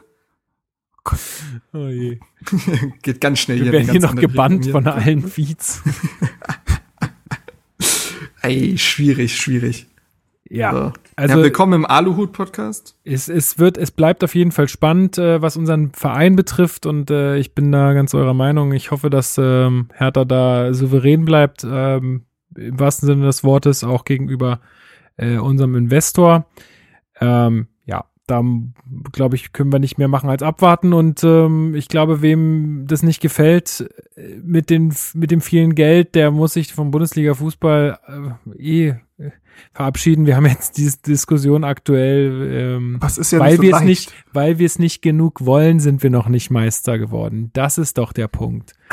Ach so, ja. Ich hab Kopfschmerzen ne? vorhin gehabt. Also ne? ich meine, wir, wir haben ähm, Wettrennen. Was nicht alle sind, nicht alle unsere Hörer sind auf Twitter, ne? Das muss man nee, vielleicht mal erklären. Ich weiß schon. Ja, dann erklär's kurz. Oder du willst es nicht erklären. Nein, du okay. kannst. Na ja, gut, also äh, aufgrund äh, der achten Meisterschaft in Folge des FC Bayern entstand mal wieder die Debatte der des kaputten Wettbewerbs und der Langeweile in der Bundesliga. Nicht nur in der Bundesliga, in anderen europäischen Ligen ist es ja ähnlich äh, dominant, was äh, die Top-Vereine da abliefern, aber in Deutschland halt mit acht Titeln hintereinander umso krasser. Und äh, naja, ähm, ich habe es auch schon getwittert, ich finde es sehr suspekt, wie viele Bayern-Fans und Leute, wo man meinen müsste, die müssten da eigentlich relativ nüchtern rangehen, auch wenn sie Fans sind, aber weil die eine, weiß ich nicht, Funktion als Blogger oder Podcaster haben, die ja meistens dann doch kritisch über den eigenen Tellerrand blicken können, ähm, müsste man meinen, die würden das irgendwie realistischer einschätzen. Aber viele Bayern-Fans wollen anscheinend die Wahrheit oder naja, die Wahrheit nicht wahrhaben, klingt auch gut, aber naja, sie wollen nicht wahrhaben, dass der Wettbewerb kaputt ist, dass der FC Bayern sich Fehler in großen Dimensionen erlauben kann und trotzdem am Ende Meister wird. Und stattdessen äh, hat ein Bayern-Blogger, Stefan Meyer oder Steffen Meyer, Steffen Meyer, äh, getwittert, so von wegen, na ja, er sieht jetzt aber auch nicht den Verein, der das jetzt wirklich, also ich sag jetzt mal zusammengefasst, der es wirklich will. Also der wirklich jetzt die Dominanzstellung des FC Bayern angreifen will, das würde er nicht sehen. Da Wo man dann schon sagen kann, guckt euch mal die durchschnittliche Punkteanzahl vom, äh, von Dortmund an, die übrigens aber auch offen damit umgehen, zu sagen, ey, natürlich gehen wir in so eine Saison rein, weil wir den Titel holen wollen. Wir wissen aber eben auch um die Dominanz des FC Bayern. Äh, Dortmund wird diese Saison vermutlich über 70 Punkte mal wiederholen. Ähm, und das scheint nicht zu reichen. Und äh, ja, da dann so eine Mentalitätsdebatte aufzumachen, Grüße gehen raus an Marco Reus, äh, halte ich dann für extrem deplatziert. Weil, Der sollte mal nicht so, äh, der, soll- der muss, der soll mal mit äh, Lars Windhorst rechnen. Nächste Saison, sage ich dir. Der will ja, das. ich habe ja auch gesagt, hä, ja, weiß nicht, Aber das ist so ein FDP-Argument, äh, finde ich. Ja. Dieses so, ach, du hast, äh, du bist, kommst aus der Unterschicht und kriegst kein Abitur, dann wolltest du es wohl nicht genug. So, das ist so, Ja, Moment mal, da spielen viele Faktoren mit rein und viele haben vielleicht auch mit dem System zu tun, denn auch der Fußball ist ja nun mal dem Kapitalismus verfallen und so wie überall auf der Welt geht die Schere nun mal weiter auseinander und FC Bayern betreibt da auch sehr viel Lobbyismus in die Richtung und äh, drückt das auch weiter auseinander aktiv. Dementsprechend braucht man sich da nicht wundern. Aber wollte wir jetzt brauchen nicht- jetzt auch nicht Ja, äh, ich jetzt neues Segment Riesen, aufmachen. Das Riesenfass aufmachen. Ich wollte nur sagen, dass äh, ich glaube, dass es einfach ein Wettrennen auch äh, in irgendeiner Art und Weise des Kapitals ist. Und ähm, Klar. wer, wer Aber das ich- nicht möchte, der muss halt dann damit auch leben. Wir sind ja- wir sind ja Amateure auch noch da, zum Beispiel. Aber ich verspreche euch auf jeden Fall, wenn Hertha Meister wird, dann werde ich auf Twitter nicht mit anderen Fans mich anlegen. Weil dann ist nämlich nicht der Fußball kaputt, sondern ich bin dann kaputt. Oh ja. Das finde ich halt auch interessant. Feiert doch die Meisterschaft, aber da merkt man Ja. halt, es kickt sie nicht mehr, ne? Und Ja, dann suche ich mir so der Punkt. andere. Ich wäre gar nicht, ich weiß nicht, ob er das gestern oder heute getwittert hat, aber ich wäre gar nicht, ich hätte da weder Interesse dran, noch wäre ich dazu in der Lage, irgendwie zu sagen, äh, also mich über andere Vereine auszulassen, dass die ja eigentlich daran schuld sind, dass wir Meister geworden sind. Das ist mir doch so egal in dem Moment. Natürlich ist nur die achte Meisterschaft in Folge, die kickt halt nicht. Äh, aber dann gib's doch zu, dass es einfach auch langweilig ist. So. Ja. Oder Feier ist oder was weiß ich was, aber. Machen ja auch viele, das muss man ja auch sagen. Also nicht alle Bayern-Fans sind jetzt irgendwie da am Rumstenkern, sondern viele, also ich meine, äh, der Max vom Rasenfunk ist ja auch bekennender Bayern-Fan gewesen, war. Ich hab, bin da jetzt gerade gar nicht so up to date, aber der hat ja schon vor zwei Jahren oder vor drei Jahren sogar schon gesagt, ey, pff, irgendwie ist mir das alles nicht so ganz geheuer, was hier abgeht. Ähm, aber Ja, tatsächlich geht's mir mit Hertha ja auch ein bisschen so. naja, mit dem klar. Fußball an sich und so weiter. Und ich finde, halt, ich finde ja. dann, ich finde es dann, also sorry, jetzt müssen wir noch mal ein bisschen einsteigen, aber äh, ich finde es dann auch völlig legitim zu sagen, hey, das äh, bewegt sich in eine Richtung, die will ich nicht mehr, die möchte Mhm. ich einfach nicht mehr unterstützen und ähm, entweder man sagt, okay, ich ke- kehre dem Fußball komplett den Rücken, würde ich, also ich persönlich würde total verstehen, wenn man das macht und würde sagen, hey, alles gut, du kannst es selber entscheiden, du bist dein eigener, also du kannst deine eigene Entscheidung treffen. Voll viele sagen aber, ja, aber ist ja keine Vereinstreue und hm, finde ich, ist für mich überhaupt kein Argument. Zumal man ja auch, wenn man das möchte, auch anders im Verein aktiv bleiben will, äh, kann. Also Ja. Dann, das, das sehe ich irgendwie nicht als Argument. Und äh, wie gesagt, wer das nicht möchte, diesen ganzen Zirkus, der, ja, der kann ja auch einfach sagen, ciao. Also vielleicht passiert mir das auch irgendwann, weiß ich nicht. Das kann schon, also ich merke das bei mir tatsächlich im Moment, dass, ich das auch gestern getwittert, dass der Fußball mich so ein bisschen im Moment verliert, weil diese Geisterspiele mich halt irgendwie null catchen. Also ich, außer Hertha gucke ich den eigentlich. Stadionsound anmachen. Ja, um Himmels Willen.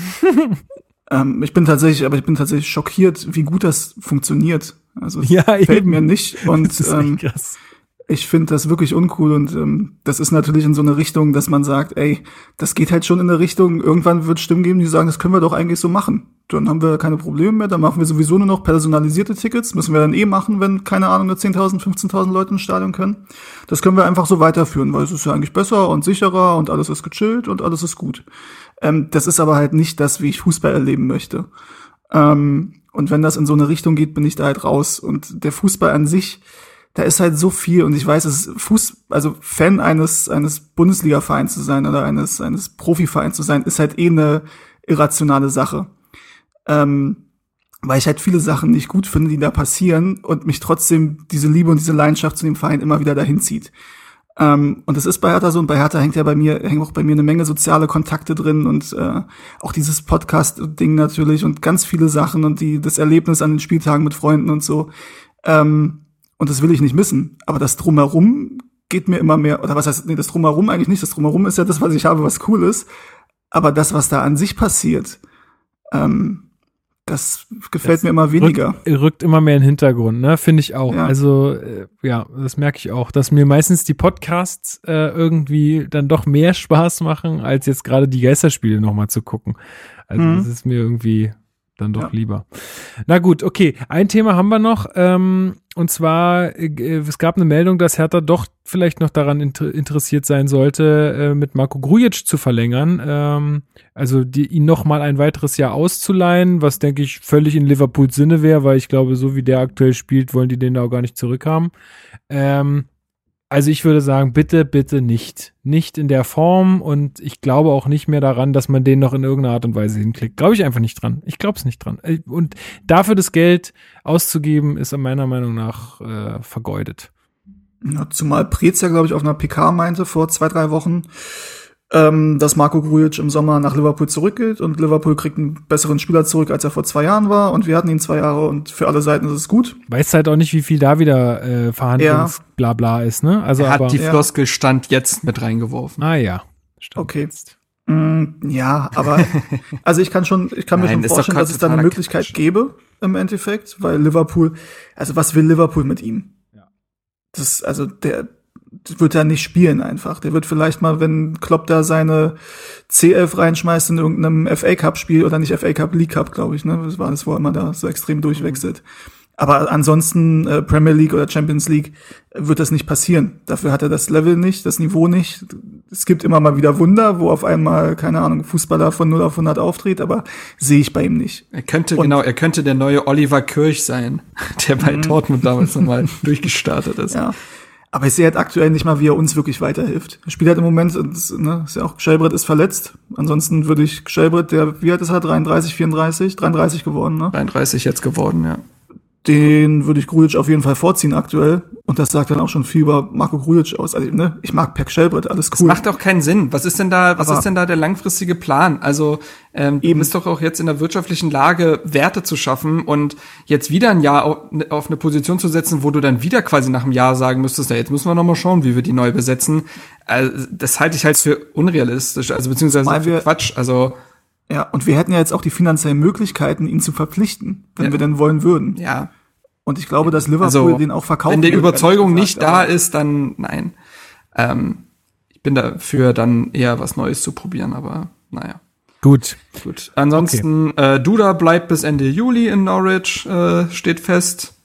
Ähm, da wurde verhandelt, dass der quasi die Premier League-Saison dort zu Ende spielt. Ähm, Toussaint wiederum ist schon in Berlin gewesen. Genau. Äh, also ist schon in Berlin so. Hat das Spiel schon äh, da hat sich das endlich mal geklärt. Genau, äh, hat er gleich gesehen. Ach du Scheiße. ähm, und habt ihr und, von Davy äh, Selke gehört? Nee, erzähl. Was soll man da hören? Bei, bei Davy Selke war jetzt im Gespräch, dass er, also tatsächlich, also sollte Bremen absteigen, ist er eh wieder bei uns.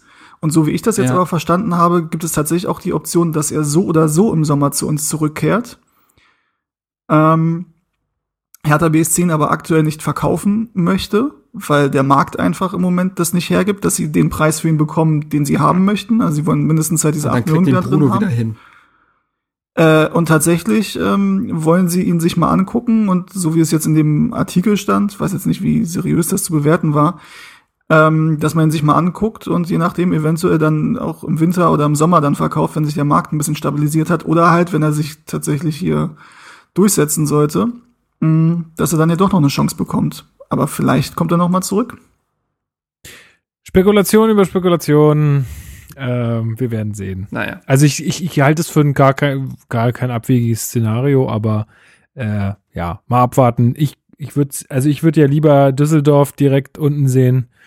Äh, oder Mainz oder wer da ist, ist mir, die sind mir alle egal. Ich finde Bremen soll mal ruhig bleiben. Die, also ich weiß, ich kenne deine Meinung dazu, Marc, aber ähm, ich, ich sag, die können ruhig drin bleiben. Ey, ich sage ja auch nicht, die müssen runter, aber. Nee, nee, aber du sagst ja, hm, die So. krebseln da jetzt schon so lange rum, bla. Ja, ist ja auch, äh, auch, ver auch verständlich. Aber die soll mal drin bleiben und dann ist das Thema auch geklärt. Der fühlt sich da oder in Bremen pudelwohl, glaube ich. Äh, naja, Ja, gut. wenn er da auch wieder nicht überzeugt, aber gut. Aber wir werden So, das Jungs, doch alles von seiner, wir werden das doch alles von seiner Freundin über Instagram erfahren, wenn es soweit ist. Das ist ja Evelyn, jawohl. überhaupt kein Problem. Einfach ihr folgen und man hat Mhm. äh, alle Transfers, Transfer-News äh, von Davy Selke im Kasten. Zur Not auch noch Ines Aogo, kann ich auch empfehlen. Und dann äh, geht's rund. Ina, glaube ich, oder? Naja. Wir müssen schon Ah, korrekt stimmt, sein. Stimmt. Ina Aogo. Ina Aogo. Schön. Alles klar. Na gut, so Jungs, ich muss gleich arbeiten hier. Ja, ähm, vielleicht ganz kurz, ich glaube, du hattest du es vergessen oder habe ich, war ich in dem Moment nicht aufmerksam, dass du noch zwei, drei Worte zu Anne Meyer verlieren wolltest? Ach so, um Gottes Willen, ja, stimmt, habe ich ganz vergessen. Ja, Lass ich fand das noch schnell gesagt machen. gegen Frankfurt, äh, gegen Freiburg. Es wird ja sehr viel auf ihm rumgehauen und das kann ich auch verstehen ähm, nach der Posse im Winter. Aber ich finde, dass er gegen Freiburg jetzt immer noch weg, weit weg von überragend oder ähnlichen Prädikaten war. Aber der hat ein gutes Spiel gemacht. Also äh, der kam auch etwas schwerer rein, aber nachdem die ersten Aktionen äh, funktioniert haben, wirkte das wieder lässiger, gefälliger, hat sogar ein, zwei Dribblings gezeigt, wo man dachte, hallo, ein paar Außenrisspässe, hat das Spiel schnell gemacht im Gegensatz zu einem Marco Grujic und ich glaube, dass diese Minuten ihm aktuell extrem gut tun, das sieht man und die machen mir Hoffnung, dass man im ab Sommer dann doch einen ganz anderen Meier erleben könnte. Ähm, stimmt, hatte ich total vergessen, kommt jetzt ein bisschen nachgeschoben, aber sollte nicht unerwähnt bleiben, dass ich Genau. ihn gegen Frankfurt echt in Ordnung fand und äh, Frankfurt sage ich schon, Freiburg. Ähm, und äh, schreibt den Jungen mal nicht ab, so wie man sollte bei allen jungen Spielern Geduld haben, so auch bei ihm, auch wenn er sich ein bisschen was geleistet hat. So ist es. Gut, dann ist das vielleicht ja ein gutes Schlusswort. Steven, ich bedanke mich sehr, dass du ähm, wieder mit dabei warst. Das ist mir immer eine Freude. Ähm, Mir ich auch. wünsche euch ganz viel Erfolg äh, weiterhin mit euren Initiativen. Schaut auf Aktion Hertha Kneipe, schaut auf äh, Blau-Weißes Stadion. Ähm, Und ein letzter Satz. Haltet euch den 24.07. frei. Den Abend des 24.07. ist ein Freitag. Alles klar, warte mal, jetzt gucke ich da nochmal tatsächlich einfach mal in den Kalender. 24. sieht, ah, ist ja noch ein bisschen hin. Alles klar, wird freigehalten für Aktion, Hertha Aktion, irgendwas. Mal gucken. Ja, man könnte anhand des Datums draufkommen, Okay. wenn man ja, sich den Abend und die Nacht Mhm. frei hält. Aber gut. gut. Schon klar. Kein Bock jetzt, da irgendwie drüber nachzudenken. äh, ich, auf jeden Fall danke ich dir sehr fürs, ähm, fürs Mitmachen und ähm, ja, wünsche dir noch einen äh, schönen sonnigen Abend. Auch dir, Marc, äh, ich weiß nicht, wie das Wetter in Greifswald ist, aber ich gehe davon aus, ähnlich Schön, gut. sehr schön. Ähm, und der, dir jetzt viel Spaß beim Arbeiten und allen. Juhu, äh, zweite Liga ball, äh, ballern. Geil. Nein, ey, sei froh, dass du dich mit so geilen Themen beschäftigen kannst, oder? Ist doch besser als irgendwas anderes. ja, ja. Kann man jetzt, Ja, keine Frage. kann man nicht meckern. Wer spielt denn Marc? Äh, muss ich nachgucken. Oha. Warte, hab ich noch nicht. Äh, ja, das machen wir alles äh, Freestyle hier, warte. Jetzt sind Knallerpartien, das weiß ich noch. Ähm, und zwar Stuttgart gegen Sandhausen. Oi! Ähm, da geht's natürlich Fast noch um Derby, was. Äh, Ist nicht nee, Hannover, nee, St. Pauli, Hannover, St. Pauli völlig Latte.